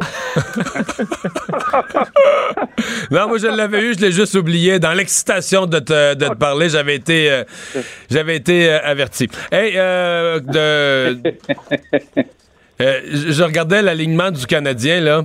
Je- Ben le- oui. le- parce que tantôt, euh, nos bureaux sont pas trop loin. Je parlais aux gens de ton équipe, je leur ai fait la réflexion. Il me semble que le Canadien a beaucoup de profondeur dans le sens de beaucoup, beaucoup, beaucoup de joueurs qui sont juste presque prêts pour la Ligue nationale, puis qu'on peut rentrer et sortir de l'alignement à rafale. Ça, on a à tonnes. Ce qui nous manque, c'est des vrais bons qu'on met dans l'alignement tous les soirs, puis qui... Non? Ben, en fait, tu as raison, mais les vrais bons, on nous les a vendus au camp d'entraînement. C'est une couple d'années qu'on nous dit que les vrais bons s'en viennent, que l'avenir est rose. Tu te rappelles le slogan, la- le meilleur est à venir, le slogan Oui. des Nordiques à l'époque, qui était tout à fait euh, véridique. L'affaire, Mario, c'est qu'on ne le voyait pas depuis le début de la saison. Et là, Claude Julien a frappé un, un coup de sabon ce matin, alors qu'il annonce que Jordan Will, qui a passé 16 minutes sur la glace mardi, dont 5 en avantage numérique, est purement laissé de côté en pleine forme ce soir pour faire de la place à Nick Cousins. Alors que c'est Nick Suzuki qui alternait à l'entraînement avec Cousins sur le flanc gauche du quatrième trio, mais Suzuki résiste et reste dans l'alignement, tout comme Yesperi Kotkaniemi que Claude a boudé, notamment en deuxième période mardi. Et Kel Fleury, mon chou, mon chou Kel, revient dans l'alignement ce soir à la place de Christian Fallen. Et là, je vais t'amener quelques chiffres parce que je trouve ça fascinant. Le Canadien a une fiche de 2, 2 et 2 depuis le début de la saison. Il a donc encaissé deux vraies défaites à temps régulier. Ces deux défaites-là à temps régulier ont été encaissées au Centre Bell à Montréal dans les deux seuls matchs sur six qui ont été plates à mourir. Celui de jeudi dernier, qui était un deuxième match en 24 heures contre les Red Wings de Détroit, où le Canadien ne semblait pas apte à offrir un spectacle adéquat, et celui de mardi contre le Lightning de Tampa Bay, où le Canadien, Claude Julien en tête, a joué pour ne pas perdre plutôt que jouer pour gagner, avec son quatrième trio sur la glace pour commencer les trois périodes du match que tu disputes à domicile, j'insiste, là où tu as le dernier changement. Alors, morale de l'histoire, le Canadien a amassé des points de classement dans quatre des six matchs, et ces quatre matchs-là sont nettement en haut en termes de qualité de spectacle, nettement supérieur aux deux matchs où le Canadien a fini par subir la défaite au bout de 60 minutes. Ce que ça veut dire, là, tu dois être de ton temps. La Ligue nationale d'aujourd'hui, hier, il y avait seulement six matchs hier soir. 12 équipes impliquées. Je te le dis, Mario, là, j'ai fait faire un montage pour le début du JC ce soir. Il s'est marqué 10 buts dans la seule soirée d'hier soir qu'il y a 20 ans aurait fait pas les jeux de la, de la- de- du jour, pas les jeux de la semaine, pas les jeux du mois. Il aurait fait les jeux de l'année. Alors. Donc, tu veux dire qu'on est dans une année soir. de, de jeux spectaculaires, d'attaques, de joueurs est- habiles, talentueux, des bonnes mains. euh? on est dans une ère où l'imprécision se précise. Peux-tu être plus, euh, euh, je peux-tu être plus mêlé que ça? Et pourtant, c'est la vérité. L'imprécision est dévolue aux joueurs sans expérience, les jeunes. Qu'est-ce qu'ils font? Ils expriment leur talent avec toute la naïveté qui fait leur charme. Et c'est ce que les partisans recherchent, c'est ce que les acheteurs d'étiquettes aiment, c'est ce que la Ligue nationale adore. L'univers du plafond salarial nous a euh, nous a fait éradiquer l'ère des dinosaures, c'est-à-dire des bons vétérans qui passaient la trentaine, n'avancent plus, mais collectaient 2, 2,5 millions par année en salaire. Et comme c'était de bons coéquipiers, de bons vétérans, on les gardait. Puis on disait que c'était ça la recette pour aller à la Coupe Stanley. C'est plus vrai. Mais jouer la, tra- jouer la trappe, c'est plus ça, là? Exactement. On les remplace par des gars qui ont des ce qu'on appelle en chinois des entry contract level. Donc, des contrats d'entrée dans la Ligue nationale, des contrats à 900 000 plafonnés à ce prix-là pour la période de trois ans, mais on capitalise sur ce 900 000-là en les faisant jouer à outrance. Il reste aux Canadiens embarqués dans cette recette-là. Pour ça, il n'est pas question de sortir Fleury du, de l'alignement, pas question de sortir Suzuki au Capconiemi et qu'on rappelle Ryan Pelig au plus coupant. Et le spectacle ne va être que meilleur. Il faut apprendre à vivre avec les erreurs de ces garçons-là, parce que c'est des erreurs qu'ils commettent maintenant, qu'ils ne commettront pas dans un an, deux ans, trois ans, alors que le Canadien voudra à nouveau entrer en série et par la plus belle des portes, la grande porte, qui risque pas d'être le cas le printemps prochain, entre autres parce que Carey Price n'est pas à niveau. Les, trois dernières saisons, en octobre et novembre, le gardien du Canadien a une moyenne supérieure, de buts alloués supérieure à trois buts par match, un pourcentage d'efficacité inférieur à 0.900 par match et un dossier de 500 pile poil, 16, 16 et 4 dans les dossiers combinés d'octobre et novembre des trois dernières saisons. Or, les trois saisons précédentes, 27, 28 et 29 ans dans le Cup Price, il jouait pour une moyenne de 800 en octobre et en novembre. C'est deux de ces trois saisons-là, le Canadien est entré en série. La troisième, le Canadien n'a pas fait série parce qu'après trois victoires de suite en novembre, Carey Price s'est blessé gravement et on l'a pas revu de l'année, puis ça a été la grande débandade. Sinon, le Canadien aurait probablement été en série lors de ces trois saisons-là. Alors, aussi compliqué que les docteurs à Barnick veulent rendre la game du hockey avec les X et des zéros sur tous les tableaux du monde que le monde est plus capable de sentir, aussi simple ça se ramène, dans le cas de Montréal, à tu vas être aussi bon que ton gardien va vouloir l'être. Et Carey Price, qui a passé l'âge de 30 ans, doit comprendre qu'il doit devenir un Tom Brady, un Sidney Crosby, s'il veut demeurer un gardien d'élite dans la Ligue nationale, parce qu'il a un rôle trop important à Montréal. S'il a des stats ordinaires et qu'il prend deux mois à se roder avant de redevenir le gardien dominant qu'il est capable d'être, ça coûte des places en série aux Canadiens. Euh, un mot, euh, je voudrais t'entendre sur euh, Patrick Day, boxeur qui, lors d'un combat à Chicago en fin de semaine, avait été frappé durement. Bon, on a, l'a gardé en vie, ni plus ni moins artificiellement, jusqu'à, je pense, hier ou cette nuit, et qui est décédé. Je me trompe pas, c'est le troisième boxeur qui, depuis le début de l'année, qui, trouve la mort à la suite d'un combat. Il va falloir revoir la réglementation, Mario. Les gens disent comment ça se fait qu'au UFC, il n'y en a pas de ça, il y en a à la boxe. Parce qu'au UFC, on limite le nombre de rounds, donc on limite le nombre de minutes que tu passes dans l'octogone à recevoir des coups. Tous les spécialistes vont te le dire. L'accumulation, la multiplication et l'accumulation des coups à la tête finissent par causer des dommages irréparables au cerveau. On se bat encore sur 12 rounds. Mais il fut un temps, la boxe, où on se battait sur 15 rounds. Puis, à un moment donné, il y a quelqu'un qui a dit Hey, ça n'a plus d'allure. On descend tout ça à 12 rounds. Je pense qu'il est grandement temps de limiter à 10 rounds maximum les combats et des rounds de 2 minutes et demie. Si tu fais juste changer ces deux règlements-là, Mario, tu vas probablement éviter toutes les catastrophes euh, parce que c'est l'accumulation et la multiplication des coups de puissance au cerveau qui causent des dommages irréparables. C'est ça où tu te poses la vraie question. Doit-on abolir les sports de combat de cette nature? Mais ça, on la connaît la réponse. Ça n'arrivera pas. On vit dans une ère de barbares où on a besoin de ce genre de défoulement collectif et les boxeurs, en bonne âme et conscience, montent dans le ring, sachant qu'il y a des dangers, des dangers graves. Mais retrouvons un peu de noblesse dans ce sport avec quelques modifications importantes au règlement. Toute la nuance est là. Un boxeur peut passer actuellement 36 minutes sur le ring. Limite ça à 25. Au lieu de 12 rounds de 3, maximum 10 rounds de 2 minutes et demie.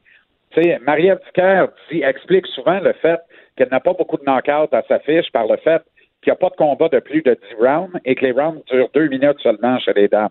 Il y a pas de, il y a pas de, tu peux pas avoir plus scientifique et simpliste comme explication à la fois. C'est le nombre de minutes que tu passes à encaisser des coups. Le combat de Patrick Day aurait dû être arrêté deux rounds plus tôt. À Montréal, ça aurait été arrêté deux à trois rounds plus de bonheur que ça ne l'a été à Chicago dans les faits.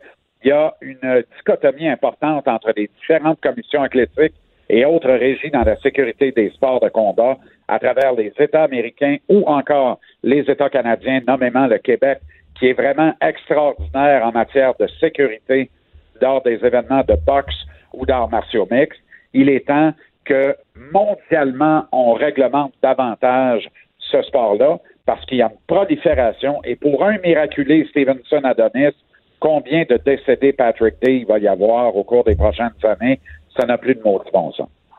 Et en terminant, tu m'as pas fait ta prédiction. Le Canadien gagne ce soir contre le Wild? Ouais, c'est un deux points qui traîne par terre. Il faut juste faire l'effort de se pencher et le ramasser. Le Wild du Minnesota a accordé 25 buts en six matchs, n'en a marqué que 14.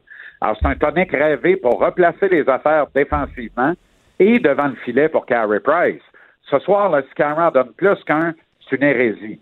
Et si le Canadien perd contre le Wild, ben là, ça va mal à la shop. Mais il n'y a aucune chance que tout ça se produise.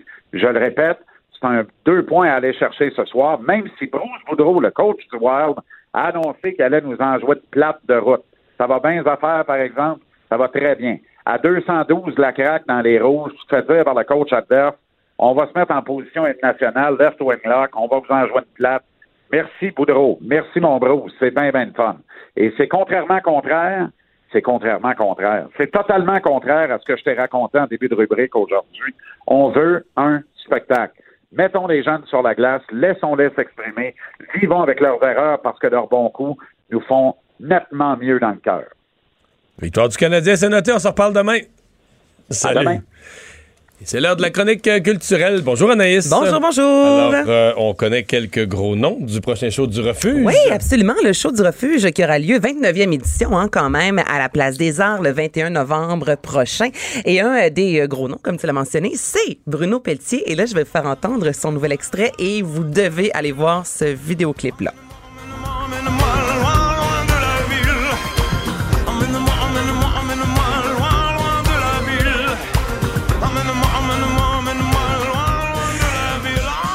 Ben, vous reconnaissez loin, loin Ouais, de la ville. reprise. Ben, toute une reprise, plus disco, plus orchestrale. Et ce qui est particulier dans ce vidéoclip-là, c'est qu'on voit Bruno Pelletier qui danse.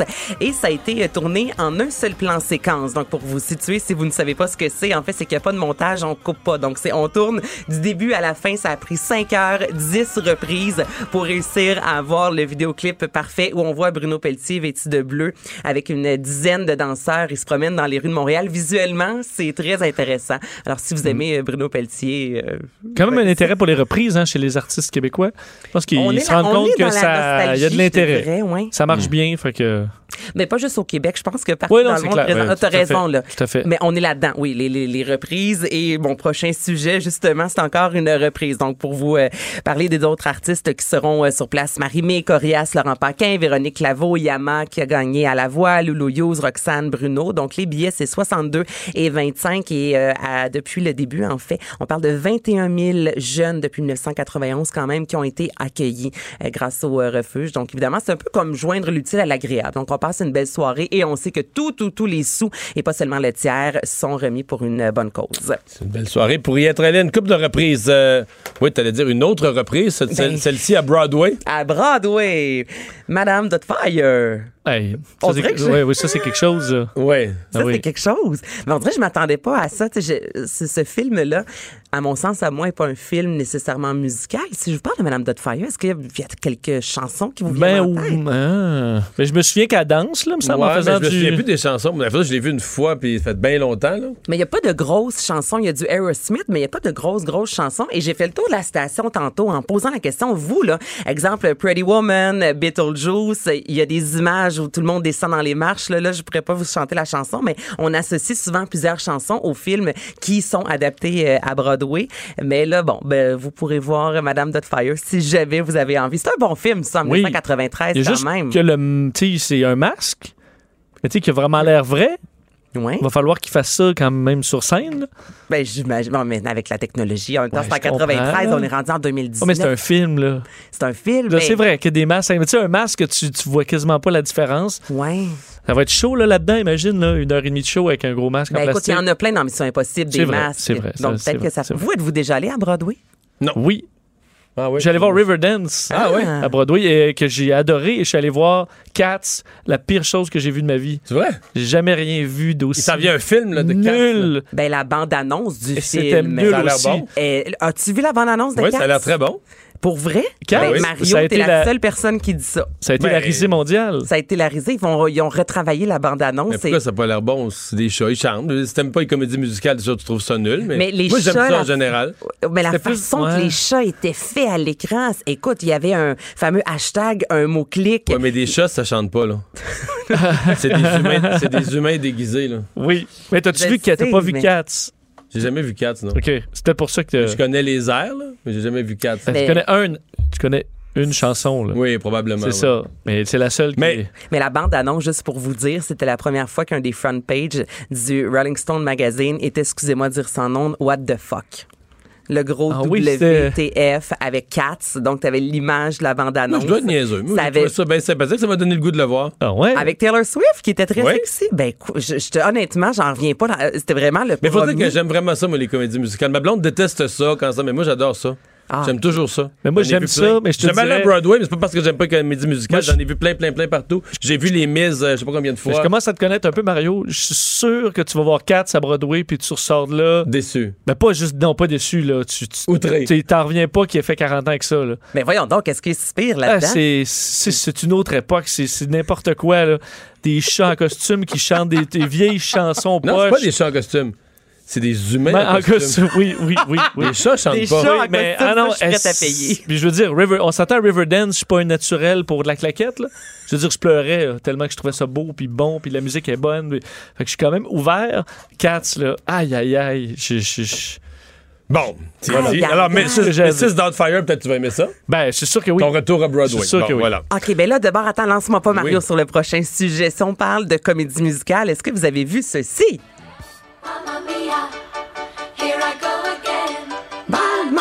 On est dans le thème hein, aujourd'hui. J'ai vu le film. Il y en a deux. Le premier, là. OK. Toi, Mario? J'ai vu le film, mais comédie musicale, j'ai-tu vu? Je pense pas. La comédie musicale qui a vendu quand même 75 000 billets, une quarantaine de représentations du côté de Montréal. Et là, on vient d'apprendre qu'il y a encore des supplémentaires pour la période des fêtes du 26 au 29 décembre. Il va y avoir quatre représentations et deux par jour. Donc là, c'est ta chance, Mario, d'aller voir Mamma Mia, qui, je vous rappelle, est en français. Et ça, ça avait vraiment fait jaser cet été quand ça a été annoncé. C'est quelque chose à traduire quand même. Là. Ben, c'est quelque chose à traduire. Et si on partira pas sur le débat de la langue, mais moi, je vais voir Mamma Mia, les chansons de ABBA, parce que, là, je vous dis quelques titres, euh, parce qu'en fait, partout dans le monde, les chansons doivent être interprétées dans la langue, parce qu'on veut que les gens puissent comprendre de A à Z, parce que les chansons racontent aussi un peu l'histoire. Mais I Have a Dream devient un rêve en moi, The Winner Takes It All de euh, ABBA, qui est un classique, le vainqueur à tout prix. Donc, il y a quelque chose d'un peu particulier. Quand tu connais les chansons, c'est pas la même C'est chose. ça, le c'est- vainqueur à tout prix, mais The Winner Takes It Non, All, c'est pas la même exactement. chose. là? Donc, il y a trois, seules, trois chansons seulement qui sont euh, dans leur vraie langue en anglais, soit Mamma Mia, Dancing Queen et Waterloo. Et ça, c'est à la fin pour, euh, euh, ben, pour le, le- le bonheur des gens. Mais si jamais vous aimez ça, vous avez gagné dans le temps des fêtes, Mario, un petit Mamma Mia. Oh! Oh! La gestion est faite. Et voilà! Le retour de Mario Dumont. Pour nous rejoindre en studio, Studio à commercial cube.radio. Appelez ou textez 187 Cube Radio. 1877 827 2346. Et on est de retour euh, donc dans l'actualité aujourd'hui. Un sondage, euh, le sondage peut-être le plus complet depuis le début de la campagne sur le Québec, sur l'opinion des Québécois par rapport à cette élection fédérale. Euh, Jean-Marc Léger, président fondateur de la firme de sondage Léger, est avec nous. Bonjour Jean-Marc. Oui, bonjour Mario. Ouais, donc euh, le, titre partout, c'est au coude à coude, parce que quand on le ramène à l'échelle du Québec, euh, libéraux et bloquistes sont à égalité à 31% Sauf que quand on se met à se promener dans les régions, on a toutes sortes d'autres portraits, là, hein? Ben, c'est pour ça qu'on a fait 3000 répondants, parce qu'on voulait avoir des données plus globales. Oui, il y a une montée du bloc à l'échelle nationale, mais ça veut dire quoi dans les régions du Québec? Et là, on voit que la montée du bloc, elle est dans toutes les régions du Québec, sauf peut-être à Montréal. Ouais. Euh, bon, euh, par- parlons-en, commençons par ça. Montréal, Laval, est-ce qu'on parle du dernier bastion libéral? Ouais, ben c'est un bastion libéral, puis je rajouterais l'Outaouais. C'est naturel, c'est un bastion libéral. Forcément, le vote non francophone a un impact plus important. Fait que la conséquence, c'est qu'ils vont chercher davantage euh, de votes dans cette euh, dans cette région-là. Euh, c'est 43 pour les libéraux, 22 pour le bloc, puis euh, 10 pour les conservateurs. Les conservateurs n'ont pas réussi à, à pénétrer la forteresse euh, montréalaise, puis même ils ont même reculé à, à travers le Québec. Il reste quand même des luttes chaudes à Montréal. Fait que même si les libéraux sont fortement en avance, il y a des comtés où on ne sait pas trop ce qui va se passer. Rosemont, Ouais, plus dans l'est de, plus dans l'est de Montréal, là. plus dans l'Est. L'ouest de, Montré- de Montréal, le nord de Montréal, c'est as- assez clair ce qui va se passer. Dans l'Est, il y a toujours la pointe de l'Île qui est, qui est un comté euh, où le bloc est, fort. Mario, Mario Beaulieu a gagné la dernière fois. Puis là, on se retrouve dans Rosemont, Hochelaga, Maisonneuve, euh, euh, Laurier, Sainte-Marie. Ça, c'est trois comtés là où c'est plus imprévisible parce qu'il y a des candidats forts dans les comtés. Puis ça peut avoir un impact sur le vote au final. Ouais. Euh, bon, si on s'en va, euh, l'autre euh, grande ville du Québec, la capitale euh, Québec, euh, c'est, est-ce qu'on peut parler ça du dernier bastion conservateur? Avec Chaudière-Appalaches, il faudrait pour ajouter Ouais. Chaudière-Appalaches. Rive-Nord, mais ils peuvent Rive-Sud, perdre c'est ça. Ils peuvent perdre, perdre. Oui, Québec-Aramas, c'est neuf comtés. Sept sur les neuf sont conservateurs. Fait que ça a été le bastion de 2015. Et là, aujourd'hui, et le bloc avait été éradiqué parce que les deux autres députés étaient libéraux. Là, on voit que ça s'en vient une véritable lutte entre conservateurs et euh, bloquistes. Mais les comtés sont tellement différents l'un et l'autre. Il y a des comtés que le, bloc, le, Parti conservateur est largement en avance, même aujourd'hui. Mais il y a des comtés plus fragiles la région de Beauport, la région du Charlevoix, le Beauport, Côte-Beaupré ou Beauport, Limoilou, c'est deux comtés conservateurs qui sont fragiles et les deux libéraux de Québec pourraient aussi perdre leur siège. Ouais. Euh, bon, dans les autres régions, parce qu'il y, a- des libéraux euh, en Mauricie, il y a des libéraux en Gaspésie, il y a des libéraux euh, élus dans une partielle au lac Saint-Jean, dans les cantons de l'Est. Est-ce que la montée du bloc met finalement tous ces, dans plusieurs cas, ce sont des ministres même, est-ce que la montée du bloc met tous ces gens-là en danger? Moi, je pense que oui, il y a peu de comtés libéraux hors de Montréal et de la région de Montréal là, et de l'Outaouais qui ne sont pas en danger. Que même si en Gaspésie, il performe encore bien dans le sondage, le bloc n'est pas très loin derrière. Gaspésie, Bas-Saint-Laurent, donc une bataille entre le bloc et le Parti libéral. Et ma région favorite, c'est celle du Lac-Saint-Jean, la plus belle région du Québec, où là, c'est quand même imprévisible parce que c'est une lutte à trois. Le Parti libéral peut gagner, le Bloc peut en gagner un, le Parti conservateur peut en gagner un. Fait que ça demeure une région qui va être à surveiller le soir des élections.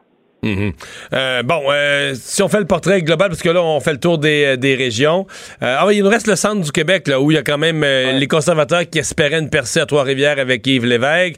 On a l'impression que dans la région du centre du Québec, tout le monde a des vedettes, sauf le Bloc, dont les candidats sont pas nécessairement mauvais, mais ne sont pas des vedettes connues. Est-ce que ça a empêché le Bloc de monter? Au début de la campagne, le centre du Québec est au cœur de la campagne parce que vous avez les conservateurs qui gagnent Québec et Chaudière-Appalaches, donc qui espéraient rentrer dans le centre du Québec. Vous avez les libéraux qui sont sur la rive sud qui espéraient rentrer dans le centre du Québec. Vous avez le bloc qui était très fort dans le 4-5-0 nord qui essayait de rentrer du côté du, euh, du centre du Québec aussi. Mais là, aujourd'hui, la vague bloquiste est en train de rejoindre ces comtés-là. Il y a 10 comtés. Il y en a deux dans Mauricie où là, il y a deux grandes vedettes qui sont en danger. Ça ne veut pas dire qu'ils perdent- vont perdre parce que c'est quand même des gens qui ont un tir en dos. Le ministre Champagne dans Saint-Maurice et euh, le- le- l'ex-maire de Trois-Rivières, Yves Lévesque. Donc, deux comtés où ça va des- les luttes seront serrées. Mais le centre du Québec et l'Estrie, euh, le bloc a un avantage. Fait que la majorité des comtés risquent de passer du côté du bloc. Mhm. Euh, bon, ce qui donne quoi comme portrait si on prend les, les francophones? Là, parce qu'une façon de regrouper un peu l'ensemble des régions, évidemment, c'est de voir le portrait chez les francophones. Je, ne doute pas que s'ils sont ex avec les libéraux sur l'ensemble du Québec, les bloquistes sont premiers chez les francophones, mais à quel point? Ouais, et ça, c'est depuis le débat. 15 points de plus pour le Bloc québécois sur, euh, sur le Parti libéral. Ça, ça veut dire beaucoup de victoires. Surtout qu'il y a des luttes à 3 et à 4.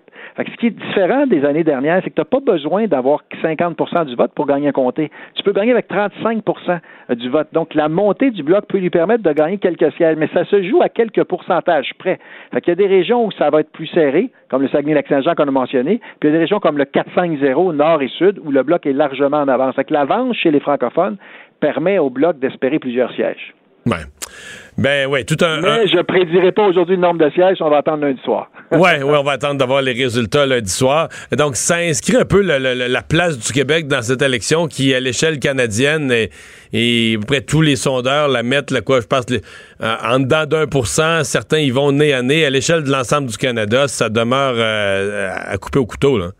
Ben, ce qui est ironique, c'est à l'échelle canadienne, c'est 31 libéral, 31 conservateurs. Au Québec, c'est 31 libéral, 31 bloc. C'est vrai, hein? C'est des, vrai, hein? C'est des luttes serrées. Mais nous, on regarde ça sur le prisme du Québec. Tu sais, ah, les gens qui nous écoutent, ils regardent, bon, ils ont, ils ont une perception de ce qui se passe au Québec. Mais ce qui se passe à Moncton, ce qui se passe à Halifax, à Toronto, à Vancouver, c'est complètement différent. Et entre eux aussi, c'est complètement différent. À Toronto, c'est une lutte entre le NPD puis le Parti libéral. Fait que dans chacun des régions, c'est différent. Des fois, c'est le Parti conservateur, comme au Nouveau-Brunswick, avec le Parti. Fait que il y a beaucoup de micro-batailles. Aujourd'hui, là, c'est extrêmement serré. On sait que le gouvernement est minoritaire, mais personne ne peut affirmer clairement s'il est libéral ou conservateur. Ouais. Évidemment, M. Trudeau avait eu une victoire éclatante à la dernière élection. Euh, c'est comme si, euh, au déclenchement de celle-ci, il savait qu'il risquait de perdre à certains endroits, mais il se disait, ouais, exemple, ce que je perds dans l'Atlantique ou ce que je perds en Colombie-Britannique, je pourrais le regagner au Québec. Soudainement, c'est comme si le Parti libéral est un petit peu en baisse dans toutes les parties du Canada, dans les cinq grandes parties du Canada. Il n'y a, pas- une des cinq zones où le Parti libéral est en hausse. Le, le Parti conservateur est stable. Ils ont obtenu 32% à l'élection de 2015. Ils ont 31% aujourd'hui, puis ce monde-là va aller voter. Ce qui s'est passé dans l'élection, c'est que le Parti libéral a perdu des votes tous les jours au profit du NPD, surtout dans les derniers jours. Fait qu'on ne sait pas jusqu'où le Parti libéral va, va arrêter sa descente, puis jusqu'où le NPD va monter. 184 sièges, ça, ça, c'est ce qui est le score du Parti libéral aux dernières élections. Ils ne peuvent pas en perdre plus que 50. Sinon, ils perdent le pouvoir. Parce qu'en bas de 134, 135, ils perdent le pouvoir. Et les 50 sièges, aujourd'hui, on commence à les énumérer, puis on sait qu'ils vont en perdre des maritimes, ils vont en perdre au Québec, ils vont en perdre en Ontario. Fait que c'est, c'est- ça devient de plus en plus probable. là. Fait que ce qui était sûr au début, il l'est de moins en moins. Ouais. Jean-Marc Léger, merci beaucoup. Mon plaisir, Mario. Au Et à lundi.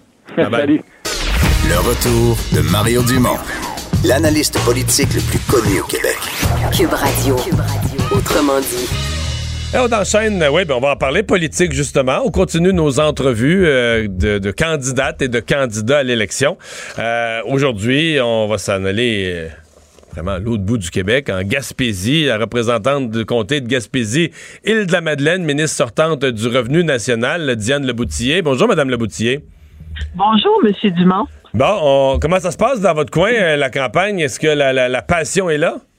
Ben écoutez, la passion est plus que là. Puis je dois vous dire qu'actuellement, là, chose particulière, je suis à Montréal. Ah oui, non. Oui, mais je repars demain euh, si la température me le permet, là, parce qu'on parle de bombes météorologiques. Je retourne demain là vers euh, les îles de la Madeleine puis la Gaspésie. Bon, euh, de quoi les gens vous parlent dans la dans la région? Quand vous, Ben, vous allez sur le terrain là? Oui. Moi, les gens me parlent euh, de pénurie de main-d'œuvre, me parlent de logement, me parlent euh, du coût de la vie, euh, me parlent de transport.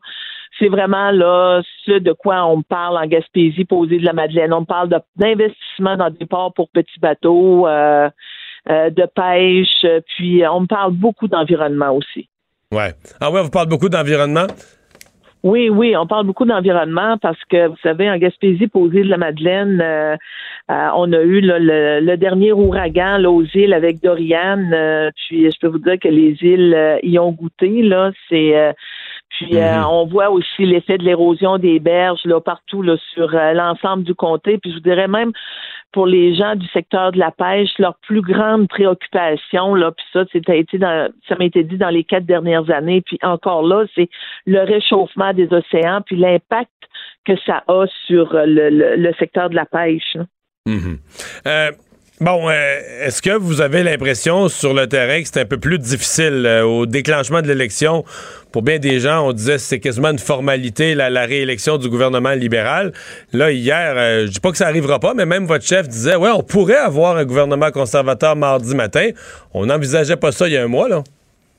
Ben, écoutez, moi, ce que je peux vous dire, là, puis euh, je l'avais dit, là, euh, d'ailleurs, lorsque j'étais en chambre, là, c'est que le prochain slogan, là, des, des conservateurs lors de la campagne, là, ça aurait dû être chop, chop, chop, là. C'est, euh, puis euh, c'est exactement là ce qu'on est, euh, ce qu'on voit là avec les, euh, les conservateurs. Ça fait que c'est sûr que nous. euh, Qu'est-ce que vous voulez dire, chop, chop, chop? Vous voulez parler des, des coupures budgétaires?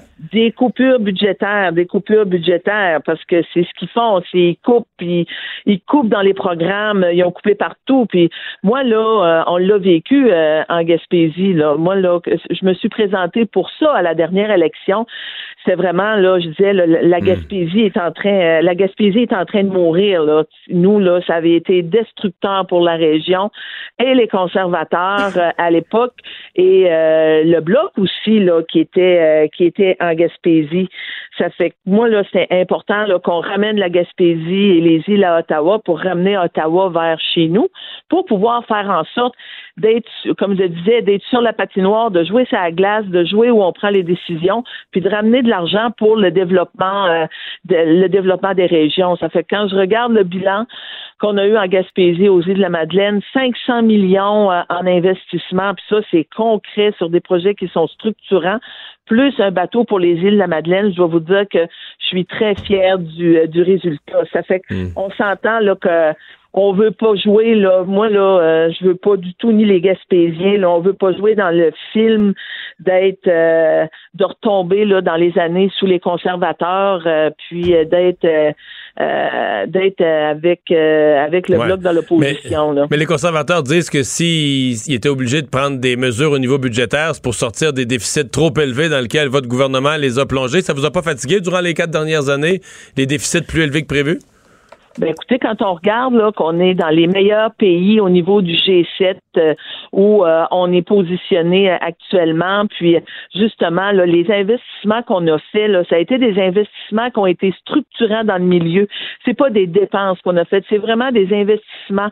Puis quand je regarde, euh, je vous le dis, la Gaspésie, les investissements dans les le, le- communautaire, dans les dans les ports pour petits bateaux, pour le- les, amener là, une sécurité là, sur les quais au niveau des C'est des outils de développement. On a amené de l'argent aussi pour développer euh, au niveau du euh, au niveau du tourisme. Quand on regarde les argents qu'on a mis dans des parcs, c'est vraiment là, c'est là que les conservateurs avaient coupé, puis il y avait un laisser-aller qui était épouvantable là, dans le milieu. Là. Hmm. Euh, vous avez été heureuse de l'appui de Barack Obama? Ben, ma dire, ben, je vais vous dire là, euh, excusez-moi là, de vous tutoyer là, mais euh, je dois vous dire qu'on est, euh, on est heureux là de tous les gens qui nous appuient, puis euh, qui sont, euh, qui sont en support parce que nous sommes un gouvernement qui est, euh, qui est progressiste. Nous, on veut continuer d'avancer, on veut protéger l'environnement, on travaille fort pour les familles, la classe moyenne, pour nos personnes âgées, pour développer au niveau du logement. Ça fait que tous les appuis qu'on a sont, euh, sont des appuis là, qui sont importants pour nous. Hmm. Avez-vous trouvé M. Trudeau aussi bon en 2019 qu'en 2015? Ben écoutez, M. Trudeau, là, il est excellent. Je dois vous dire que puis il a toujours très à cœur euh, de, de protéger, euh, de protéger les gens, de protéger les gens de la classe moyenne, de protéger les familles, les personnes âgées.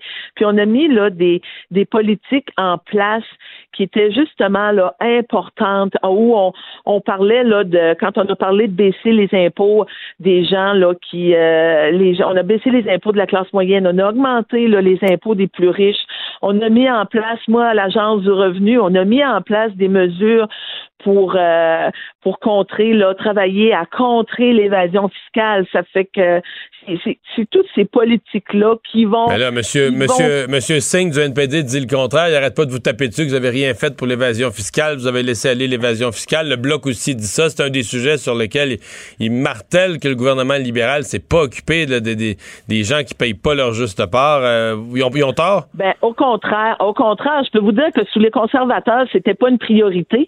Puis quand les conservateurs ont coupé, là, ils ont coupé là dans dans ce que dans ce qu'on avait à l'agence du revenu au niveau des vérificateurs, des spécialistes qui étaient en place justement là pour contrer l'évasion fiscale. Fait que nous, ce qu'on a refait avec notre gouvernement, on a investi un milliard de dollars pour aller re- rebâtir cette expertise-là, faire des ententes, continuer là, les ententes pays par pays. Puis je vous dis là, c'est puis ça se fait là parce qu'on vraiment là, on avance dans ce dossier-là. Il y a des dossiers qui sont en cours actuellement. Il y a des argents aussi qui ont été récupérés. Il y a des argents qui ont été identifiés. Ça fait qu'on veut pas reperdre ça Hmm. sous les euh, sous les conservateurs. Puis les conservateurs qui disent là qui veulent protéger les, les familles de la classe moyenne, ils ont fait exactement le contraire dans les dix années qui ont été au pouvoir.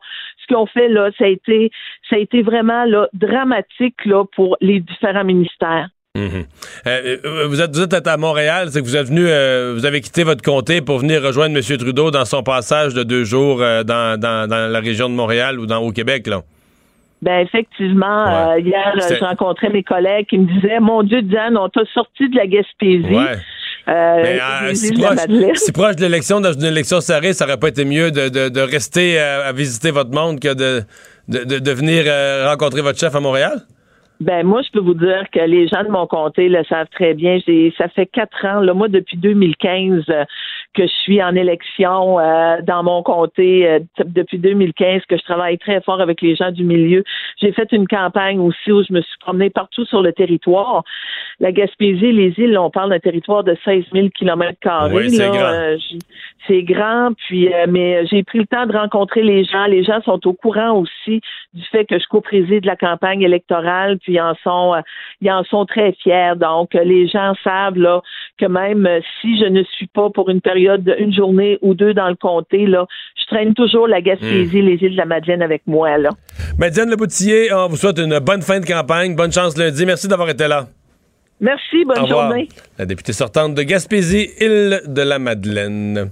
Euh, Vincent, dans les euh, nouvelles, on vient d'apprendre qu'un groupe de, de militants pro, euh, pro-pétrole, pro-hydrocarbures qui veut bloquer le chemin à, à Greta Thunberg. Ils vont manifester, du moins, euh, leur- faire sentir leur présence euh, demain, alors que Greta ils, peuvent, ils peuvent y aller fort parce qu'elle est pour la, constamment sur les réseaux sociaux. Elle encourage la désobéissance civile. là. Ouais, mais- Elle se dit pour ça, elle encourage toujours la désobéissance civile. Ouais, mais deux, deux camps qui font la désobéissance civile, est-ce que ça vient pas un peu le bordel? C'est ça qui s'est passé ce matin. euh, mais on s'en parlait hors des ondes tantôt, mais Oui. c'est exactement ce qui s'est passé ce matin à Londres. là. Oui, on a vu, ben, on a vu, vous avez peut-être vu ces images-là circuler, mais un des, des gens qui ont essayé de- de- d'extinction rébellion, qui ont voulu monter, montrer, monter sur les, euh, des wagons de métro. De- de- D'un espèce de train électrique, d'un métro électrique. Exact. Un transport en commun Qui, euh, électrique qu'on bloque à l'heure de pointe. C'est brillant. Absolument. Et, et les, euh, visiblement, c'est l'heure de pointe. On a vu des, des gens qui attendaient eux, pour prendre, pour embarquer, euh, qui l'ont pas pris et ils les ont sont allés les chercher sur les toits pour les faire redescendre dans la foule. Ben, à la fin, il est tiré par les pattes pour les envoyer dans la foule. Exact. Puis là, dans, une fois dans la foule, euh, ça se tu sais que le, le QI d'une foule, euh, Ouais. ça réduit assez vite. Ben, Il y en a qui les protégeaient un peu, il y en a qui leur donnaient des coups de pied, mais c'était pas chic. là. En fait, C'était un- un- c'était laid à voir, mais c'était un rappel de pourquoi la police doit intervenir et ne pas laisser faire la, désobé- la désobéissance civile, parce que là, tendre, une fois que tu la laisses faire, tendre dans un nouveau monde où chacun, tu sais, un fait sa propre règle. C'est ça. Puis eux sont sûrs d'avoir raison parce qu'ils défendent l'avenir de la planète, puis les autres sont sûrs d'avoir raison parce qu'ils ont un examen à 8h30 puis veulent arriver à l'heure. Exact. Une fois que la loi qu'on qu'on a tous établi ensemble sur euh, des, des décennies, là, euh, ben, une fois que tu dis, ben moi ça, ça me regarde pas parce que j'ai des convictions plus importantes, ben une fois que la ligne est rendue floue, euh, Tout ça peut monde- tomber rapidement dans la ça. violence, Ben ouais. effectivement. Tu dis, moi, je peux aller jusque-là, mais l'autre peut, l'autre peut pas. Ben non, alors ça risque d'aller. Malheureusement, on- ça donne des scènes comme on l'a vu hier. Mais donc, euh, euh, ce sont, euh, tu viendras peut-être d'eux autres, le convoi United We Roll. Ils avaient traversé euh, le Canada en février dernier pour se, se- se- se faire entendre. C'est un groupe qui veut protéger et qui se dit fier de l'industrie euh, hydro, Mais c'est d'hydrocarbures au essentiellement tous des emplois, des gens dont l'emploi dépend de l'industrie des hydrocarbures. C'est à peu près ça. là. Absolument. Et euh, on, euh, ils ont annoncé donc dans les dernières heures qu'il y aura un convoi euh, qui va partir vendredi matin de Red Deer pour se rendre à Edmonton où Greta Thunberg euh, devrait faire euh, une marche donc pour le- les Friday for Future. Alors un défilé qui est attendu en mi-journée demain au moment où le, ralliement est prévu pour les pour Greta Thunberg et bon ceux qui marcheront avec elle. Alors un convoi de plusieurs camions qui va probablement bloquer un peu ce secteur-là. Euh, et bon, ce que eux disent entre autres, c'est que ils- en fait, je voyais la, la citation là, sur les réseaux sociaux, ça dit euh, qu'à Greta Thunberg qu'on n'a pas besoin qu'elle vienne nous crier après chez nous. Et qu'eux sont fiers de leur industrie. Et euh, alors peut-être qu'il y aura des face-à-face un petit peu hostiles demain qu'on n'a pas connu, euh, par exemple, à Montréal ou dans d'autres villes euh, en Alberta demain. Euh, on va de quoi on devait se parler? Le G7. Ah oui, le G7. là, là, il faut que, faut que M. Trump garde ses greens impeccables. Oui, à mon avis, il va. euh, faut que les verts soient parfaits. Oui, à mon avis, il va se, il va se mettre beaucoup de pesticides Ah, euh, l'année prochaine parce que, euh, alors que c'est Donald Trump lui-même qui avait euh, défendu cette proposition-là au dernier G7, mais de recevoir le G7 de 2020 chez lui, en fait, dans un club de golf de Donald Trump en Floride, le, le Trump National Doral Club à Miami. Et finalement, c'est ce qui a été confirmé dans les dernières heures par son Mais, chef de cabinet. Je- J'essaie de, de- de voir. Est-ce que ça veut dire. Parce que, mettons, toi, quand le G7 a eu lieu dans Charlevoix, là, Oui. on disait c'est des retombées économiques extraordinaires par- pour Charlevoix, pour le manoir, le nombre de repas, de drinks, de, de, de- de toutes sortes d'affaires, de verres de vin, ce qu'ils ont dû vendre, c'est énorme. là. Est-ce que vraiment, est-ce que le gouvernement américain va payer à Donald Trump, aux entreprises privées de Donald Trump des repas, des. Ce qu'on a expliqué, c'est que, en fait, Donald Trump, selon lui, il dit Moi, je, je, je- d'un, je vais pas, je ferai pas d'argent du tout. Et il s'en fout de faire de l'argent. S'il charge rien, je sais même pas quoi penser. C'est grotesque un peu, mais Je pense bon. pas qu'il, s- on parle pas qu'il charge pas, mais il dit qu'il fera pas nécessairement de profit là-dedans. En fait, ce qu'il a dit, c'est que être président, ça va lui avoir coûté entre 3 et 5 milliards. Ah, c'est ce qu'il a dit devant. On s'entend que ceux qui. Arrête, Il y a sa fortune évaluée à lui et la vraie fortune de Donald Trump. Alors, je pense pas qu'il a perdu 5 milliards euh, en l'espace de trois ans. Mais c'est ce qu'il a dit ce matin aux médias. Et euh, le, le- le- le- le- bon, son chef de cabinet a aussi dit que ça se faisait à prix coûtant.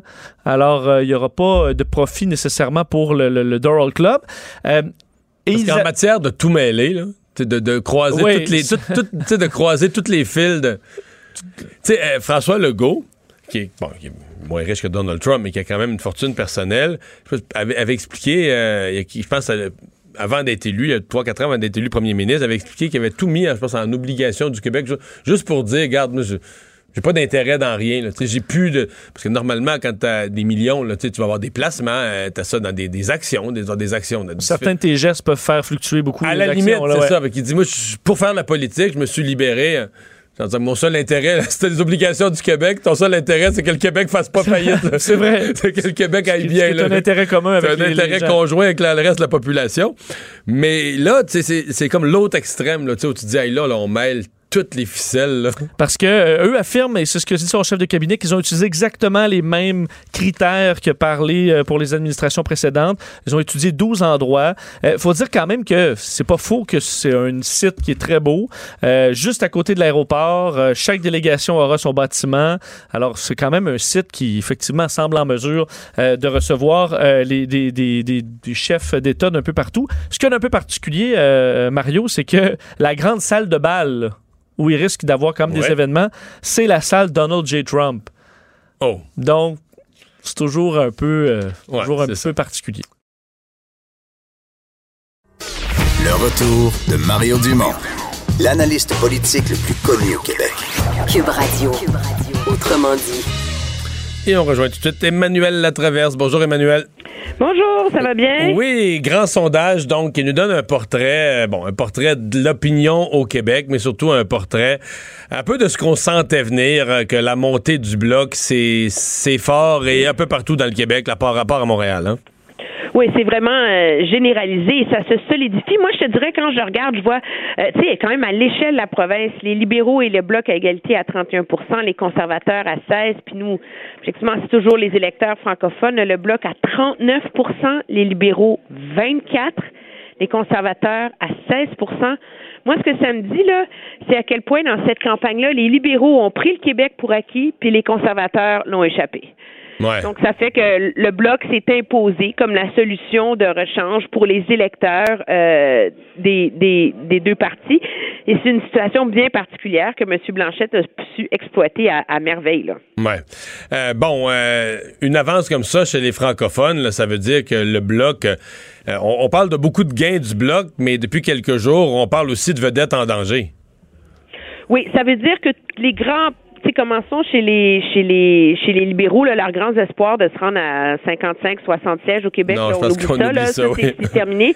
Mais, même, même surtout que, garder, garder leur 40 sièges actuels, c'est pensable? difficile. Moi, je vois pas comment. Je ne vois pas comment, et de leur aveu même, ça va être difficile. Là, quand on dit que euh, un ministre comme François Philippe Champagne euh, est en, je dirais pas, certains diraient en danger, moi je dirais en difficulté. Moi, je pense qu'il va réussir à survivre, mais ça va être difficile, alors qu'objectivement, il aurait même pas dû avoir à faire campagne là, pour être élu. Là. On le disait invincible au, début de la campagne. Pense à Marie-Claude Bibeau dans Compton Stanstead, dans, dans, dans, dans les cantons de l'Est, ministre de l'Agriculture. Ça, c'est même des, des régions où le bloc avait même pas euh, pensait même pas faire des gains. Là. Euh, la ministre Le Boutillier euh, en, en Gaspésie euh, aussi. Donc, c'est des vedettes libérales en danger, des ministres, mais c'est aussi euh, bon les espoirs de gains. Puis il y a des vedettes conservatrices aussi qu'il faut-il le rappeler, avaient une, une, une armée de candidats vraiment impressionnante et leurs espoirs de gains s'évanouissent. Moi, je, dans ma ligne, dans ma tête, les gains potentiels des conservateurs, il en reste deux qui sont toujours vraiment en vie, là, tu sais. C'est-à-dire C'est euh, bat- reprendre la Beauce en en battant Maxime Bernier? Non, ça, OK, disons trois. Donc, euh, reprendre la Beauce en battant Maxime Bernier. Je pense que dans Lac-Saint-Jean, ils ont un très bon candidat. Et les, seuls- les seules fois où ils ont perdu Lac-Saint-Jean, c'est parce qu'ils perdaient Alma. Et là, leur candidat vient d'Alma. Donc, le, le pari, c'est que ça va leur permettre de résister. Euh, et finalement, Trois-Rivières, où il n'y a aucun parti qui peut dire ce qui va se passer. Ouais, dans une, lutte, une vraie euh, lutte à quatre, là, cet endroit-là. hein. Non, non, moi, on me dit, prends un 25 cents, lance-le dans les airs, puis ça va être à peu près la qualité de la prédiction que tu vas obtenir, là, tu sais. Ouais. Alors, ça rend ça très, très intéressant, puis ça, je pense que ça relance une autre course à laquelle on n'a absolument pas fait attention depuis le début de la campagne, qui était dans Sherbrooke, où c'est un comté qu'on donnait aux libéraux, essentiellement. Ils ont une candidate vedette, très connue dans son milieu, etc.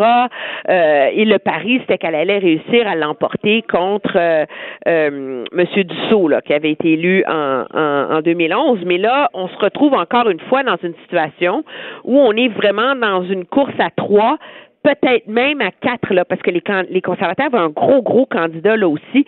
Alors, impossible de savoir non plus ce qui va se passer à Sherbrooke. Là. Ouais. C'est drôle parce que Sherbrooke, c'est un exemple où à la dernière élection aussi, c'était une lutte à quatre. Je parle à- au Québec, là. Euh, c'est Québec solidaire qui a finalement gagné, mais la CAQ croyait à ses chances en Sherbrooke. Les libéraux avaient le ministre Luc Fortin. Euh, les péquistes avaient un, un bon candidat aussi, Guillaume, qui est un constitutionnaliste. C'est les quatre partis nous disaient Sherbrooke, là, on est dedans, on est là, on est dedans. Et euh, donc là, on revient en élection fédérale, puis on est encore dans une lutte à quatre dans, dans Sherbrooke. Oui, mais ce qui est révélateur, c'est que Sherbrooke, c'était pas sur le radar du bloc du tout, du tout, du tout, là. pas vraiment hein, au, au- au début de la campagne électorale. Le NPD a toujours des espoirs à cause d'une part la petite remontée de Monsieur du NPD, là, qui est quand même à 13% chez les francophones. Il n'y a pas de quoi faire des gros gains, mais quand même.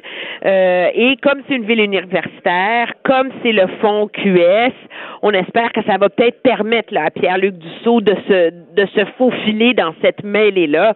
Mais encore là, c'est des comtés hyper, hyper difficiles à, à, à prévoir. Mais le risque pour les libéraux, c'est qu'ils se retrouvent isolés sur l'île de Montréal. tu sais. Mais en fait, est-ce que, euh, oui, est-ce que la crainte des libéraux, c'est pas qu'il leur arrive un peu la même chose qui est arrivé à leurs cousins du Québec, les libéraux du Québec, qui essentiellement ont, ben, le, soir des élections, il y avait un comté en région qui était le comté de M. Couillard, de Philippe Couillard lui-même, le, comté de Robertval, et ensuite il a quitté la politique, puis dans une partielle, ils l'ont perdu. Donc ils sont, à part que sur la frontière de l'Ontario, en Outaouais, à Gatineau, euh, ils sont rayés des autres régions du Québec. Oui, mais c'est, je pense que c'est, c'est leur inquiétude réelle. On s'accroche beaucoup à l'espoir que François-Philippe Champagne survive, là. Mais encore là, je pense qu'il faut quand même se garder une petite gêne dans les prédictions parce que la réalité, c'est tout de même que dans les comtés où ils voulaient faire des gains, moi je pense particulièrement aux comtés néo-démocrates. Les libéraux ont mis des organisations sur le terrain, ils ont du personnel, ils ont fait sortir leur vote par anticipation, etc., etc.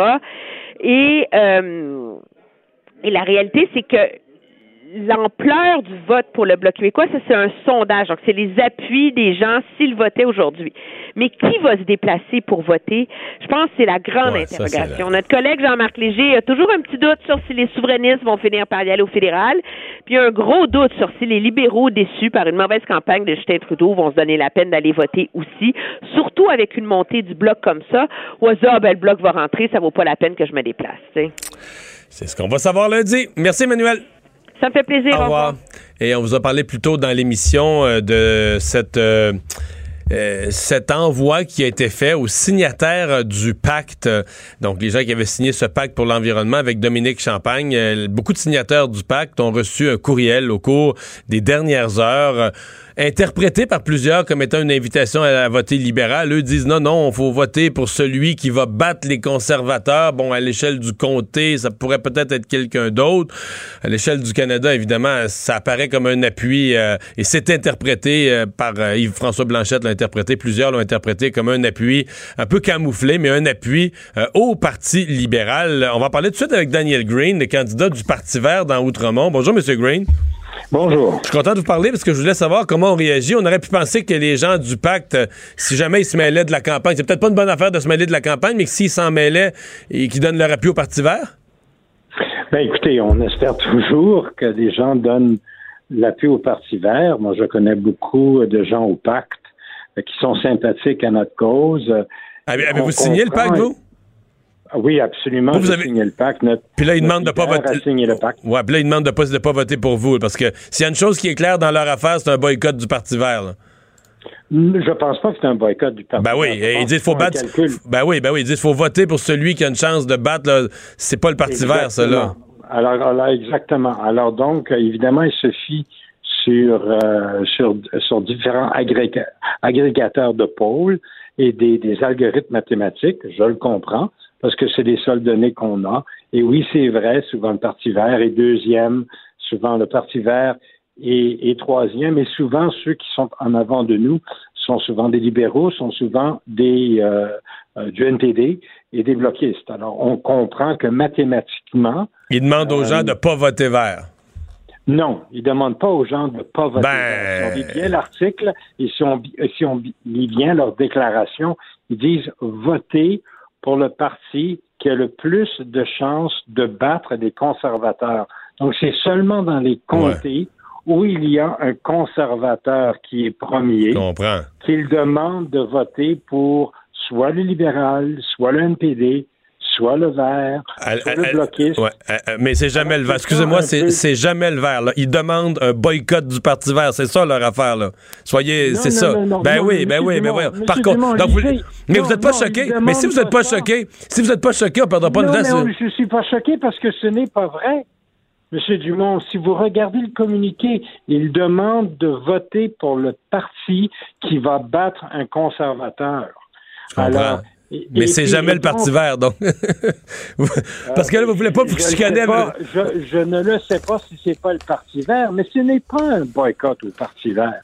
Et nous, ce qu'on demande aux gens, parce qu'il y a très peu de conservateurs qui ont une chance de gagner sur l'île de Montréal et même dans la grande Mhm. région de Montréal, essentiellement, ils visent la zone, la région de Québec, là où il y a des conservateurs, et souvent, celui qui est tout de suite apparaît le conservateur, c'est soit un bloquiste ou soit un libéral. Et donc, vous êtes d'accord, c'est vous êtes d'accord avec eux que dans c'est ces comtés-là, plus faut pas voter vert. On retient ça. Vous m'étonnez, mais on retient ça. Je, pense, je suis Ben, c'est étonné. ça qui est la réalité. C'est- c'est- c'est- mathématiquement, ils sont où les comtés Non, conservateurs? non, je comprends bien, je comprends bien. Mais est-ce que, alors que le Parti donc, vert alors, il présentait des candidats lire- dans ces comtés-là? Pardon, oui, on en a, on a des très bons ben, tant pis pour eux. Et puis, et puis- mais, mais, Mais tant pis pour eux. La plupart, la plupart des, des, des comtés là où on a une chance, c'est soit un comté Mhm. NPD, soit un comté libéral. Alors, parce que le, le compte, euh, les conservateurs sont très loyaux dans leur vote. Je comprends. Euh, ils sont, ils- un conservateur vote conservateur. Alors, et, Et un, et- vert- un- un conservateur vote conservateur et un vert votera pas vert. Fait que vous irez, ça, ça va vous donner de la- Vous irez pas loin avec ça. J'espère qu'un vert va voter vert. Mais là, arrêtez, vous me Nous, niaisez. demande- Euh, demande- vous venez de me dire que vous êtes d'accord. Vous venez de me dire que vous êtes d'accord avec le pacte qui dit aux verts de pas voter vert. Puis là, vous me dire un vert doit voter vert. Non, faut ce faut se pas ça. brancher. Tentez de me répéter. Non, non, je vous répète. Monsieur, Monsieur Green, Monsieur Green, c'est tout le temps, c'est tout le temps qu'on avait. Je suis désolé. Vous l'avez expliqué. C'est juste que, c'est juste que vous refusez d'interpréter clairement. Vous refusez d'interpréter clairement ce qui est dans cet envoi des gens du c'est pacte. plutôt vous, M. Dumont. Ben non, voyons. interprète mal. OK, donnez-moi un comté faut. ce que le pacte dit. Le pacte dit pas. C'est votre interprétation. Et, c'est- et, et avec tout le respect que je vous dois, oui, c'est Green. une mauvaise Monsieur Green. interprétation que vous j'ai une excellente. euh, Je sais comment interpréter la politique. Donnez-moi. Mais je vais vous laisser une chance, une dernière. Donnez-moi un comté où il recommande de voter vert. Voilà. Il le, silence. vert, le, le il silence. de- Votre Alors, silence a répondu. Daniel Green, merci d'avoir été là. À la prochaine. Au revoir.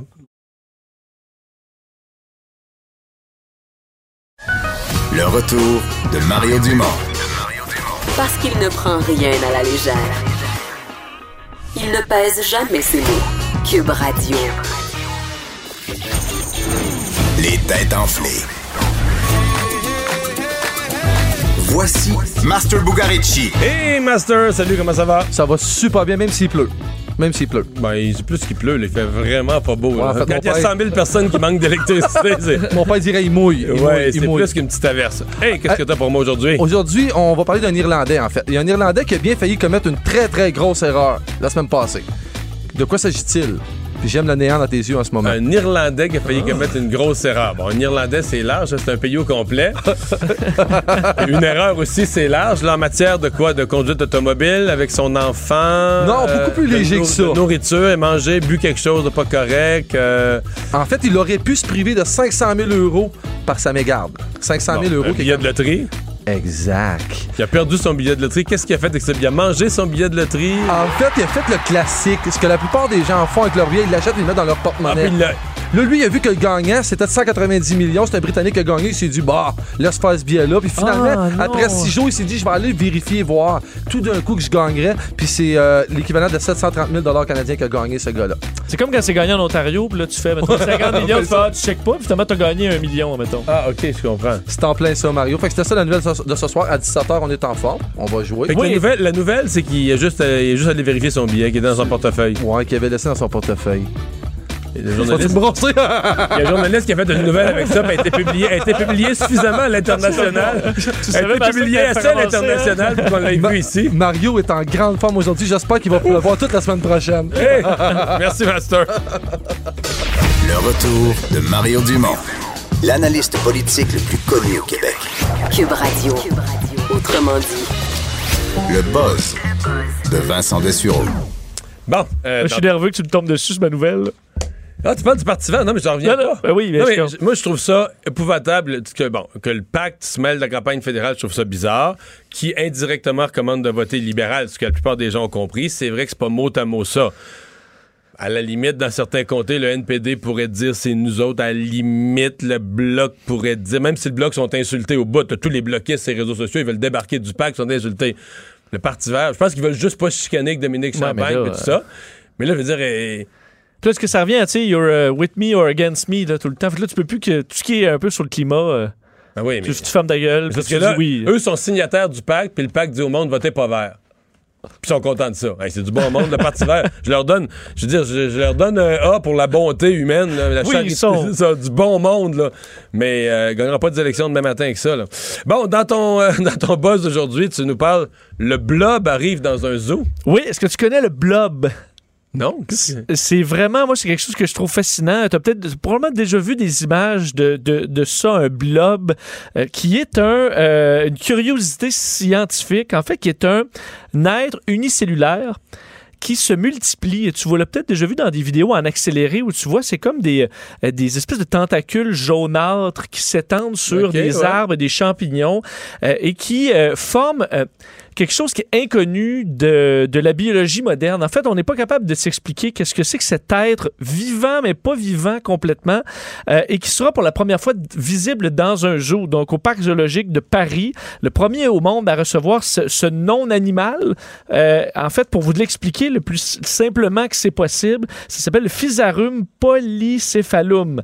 Et c'est une espèce de masse spongieuse, jaune et visqueuse qui s'étend, mais qui est formée de millions de petits organismes unicellulaires. C'est une seule cellule, ça n'a pas de cerveau, pas de système nerveux, ça n'a rien, mais c'est capable de prouesses assez incroyables parce que cet être-là, qui n'a pas de limite de taille, on peut en retrouver sur des mètres, des, plusieurs mètres, voire encore plus là, dans des forêts. C'est un seul et même organisme mais fait de millions d'organismes plus petits qui peuvent s'étendre donc et qui sont capables de se régénérer, de se réparer s'ils sont blessés, capables de se souvenir de ne pas passer par un chemin, par, con- par exemple, où il y a du sel ou des, des différents obstacles. Alors, le- l'être qui n'a pas de cerveau est capable de d'avoir des stratégies. On a même fait, par exemple, on, on, on a recréé Tokyo en mettant un blob là, au centre et chaque ville autour de Tokyo était une source d'aliments. Et ensuite, en regardant le blob s'étendre, de façon la plus efficace possible, ils ont recréé en l'espace de quelques heures ce qui ressemble presque exactement au réseau ferroviaire de, euh, de c'est Tokyo. Alors, comment ces êtres-là se parlent-ils? Comment ça fonctionne? C'est carrément presque une intelligence extraterrestre qu'on ne sait pas encore expliquer. Et ce sera visible au, euh, Aux zoo de au Paris. Nouvelle étude sur la longévité. Oui, et euh, c'était une bonne, bonne- mauvaise nouvelle pour toi, Mario. Voyons. Oui, parce qu'on dit le plus actif est votre cerveau, le moins longtemps vous vivez. Ah, Ah. ben, mon cerveau, il est mou. moi. Je, Ah, ben, je le repose en masse. Ben, pas en ondes, là, mais... En fait, on s'est rendu compte que les, euh, le, le plus les, euh, il y avait de l'activité neuronale. C'est mieux de pas réfléchir, dans le fond. Exact. Ou de faire du yoga. Enfin, ça reste à... C'est vraiment une étude préliminaire, mais on dit ralentir. Là, tu viens de dire que les gens qui font du yoga utilisent peu leur cerveau. Là. Non, mais c'est une façon de. Ou de la Ils le- méditation, Ils là. le détendent, je comprends. Exact. Ils le vident, ils le vident. Oui. L'activité neuronale se, se calme et se- ça aide à la longévité parce qu'on a vu ça chez l'humain puis on comprenait pas trop pourquoi. Mais T'as raison, c'est sûr que je vivrai pas longtemps. Ben, ils ont fait le Parce test. que moi, ça, ça, ça vire tout le temps. Là. Ben, c'est ça, mais ils ont fait le test chez les vers, des, des vers, là, euh, comme pour pêcher. Et euh, en ralentissant leur Ça que ça doit pas réfléchir tant un verre. là. Ben, c'est pour qu'un verre doit se dire Hey, je sais pas dans quel tas de merde je me. Ben, je pense que vu que c'est simple, c'est plus facile à étudier, tu comprends? Ouais, en leur comprends. injectant soit un produit qui active les petits neurones qu'ils ont ou les ralentisse. Quand on les ralentissait, ils vivent plus longtemps. Et quand on les accélère, ils vivent moins longtemps. Alors, il y a peut-être des traitements qui pourraient assurer la longévité en nous calmant le cerveau un peu. C'est un début d'un champ d'études. on dit peut-être que la méditation, des activités qui peuvent nous apaiser l'esprit, ça pourrait être utile pour la longévité. Parce que là, on dit d'habitude comme s'entraîner, c'est, normalement ça nous rallonge la vie, mais s'entraîner le cerveau, faut croire que non, on est mieux d'être un peu tata de regarder le, non, par contre, le il y a monde des- Il y a passer. d'autres études qui prouvent qu'à un certain âge, il faut que tu t'entraînes le cerveau, que tu continues à rester actif, à parler à des gens, à, à faire de l'activité, des mots mystères. Des, ma- maladies dégénératives. Pour éviter, l'Alzheimer, pour Exact. repousser l'Alzheimer. La démence. Mais tu sais, je te le dis toujours, il y a une étude qui dit tout est son contraire. Alors, euh, Mais tu nous laisses sur une réflexion. Comme à quoi songe un verre? Mettons, un verre va se coucher le soir. je vais à droite ou à gauche, je vais en haut ou en Est-ce qu'un bas. verre normal, en se disant, je sais même pas demain là, ce qui va arriver? bon, à demain tout le monde. Bonne. Cube Radio.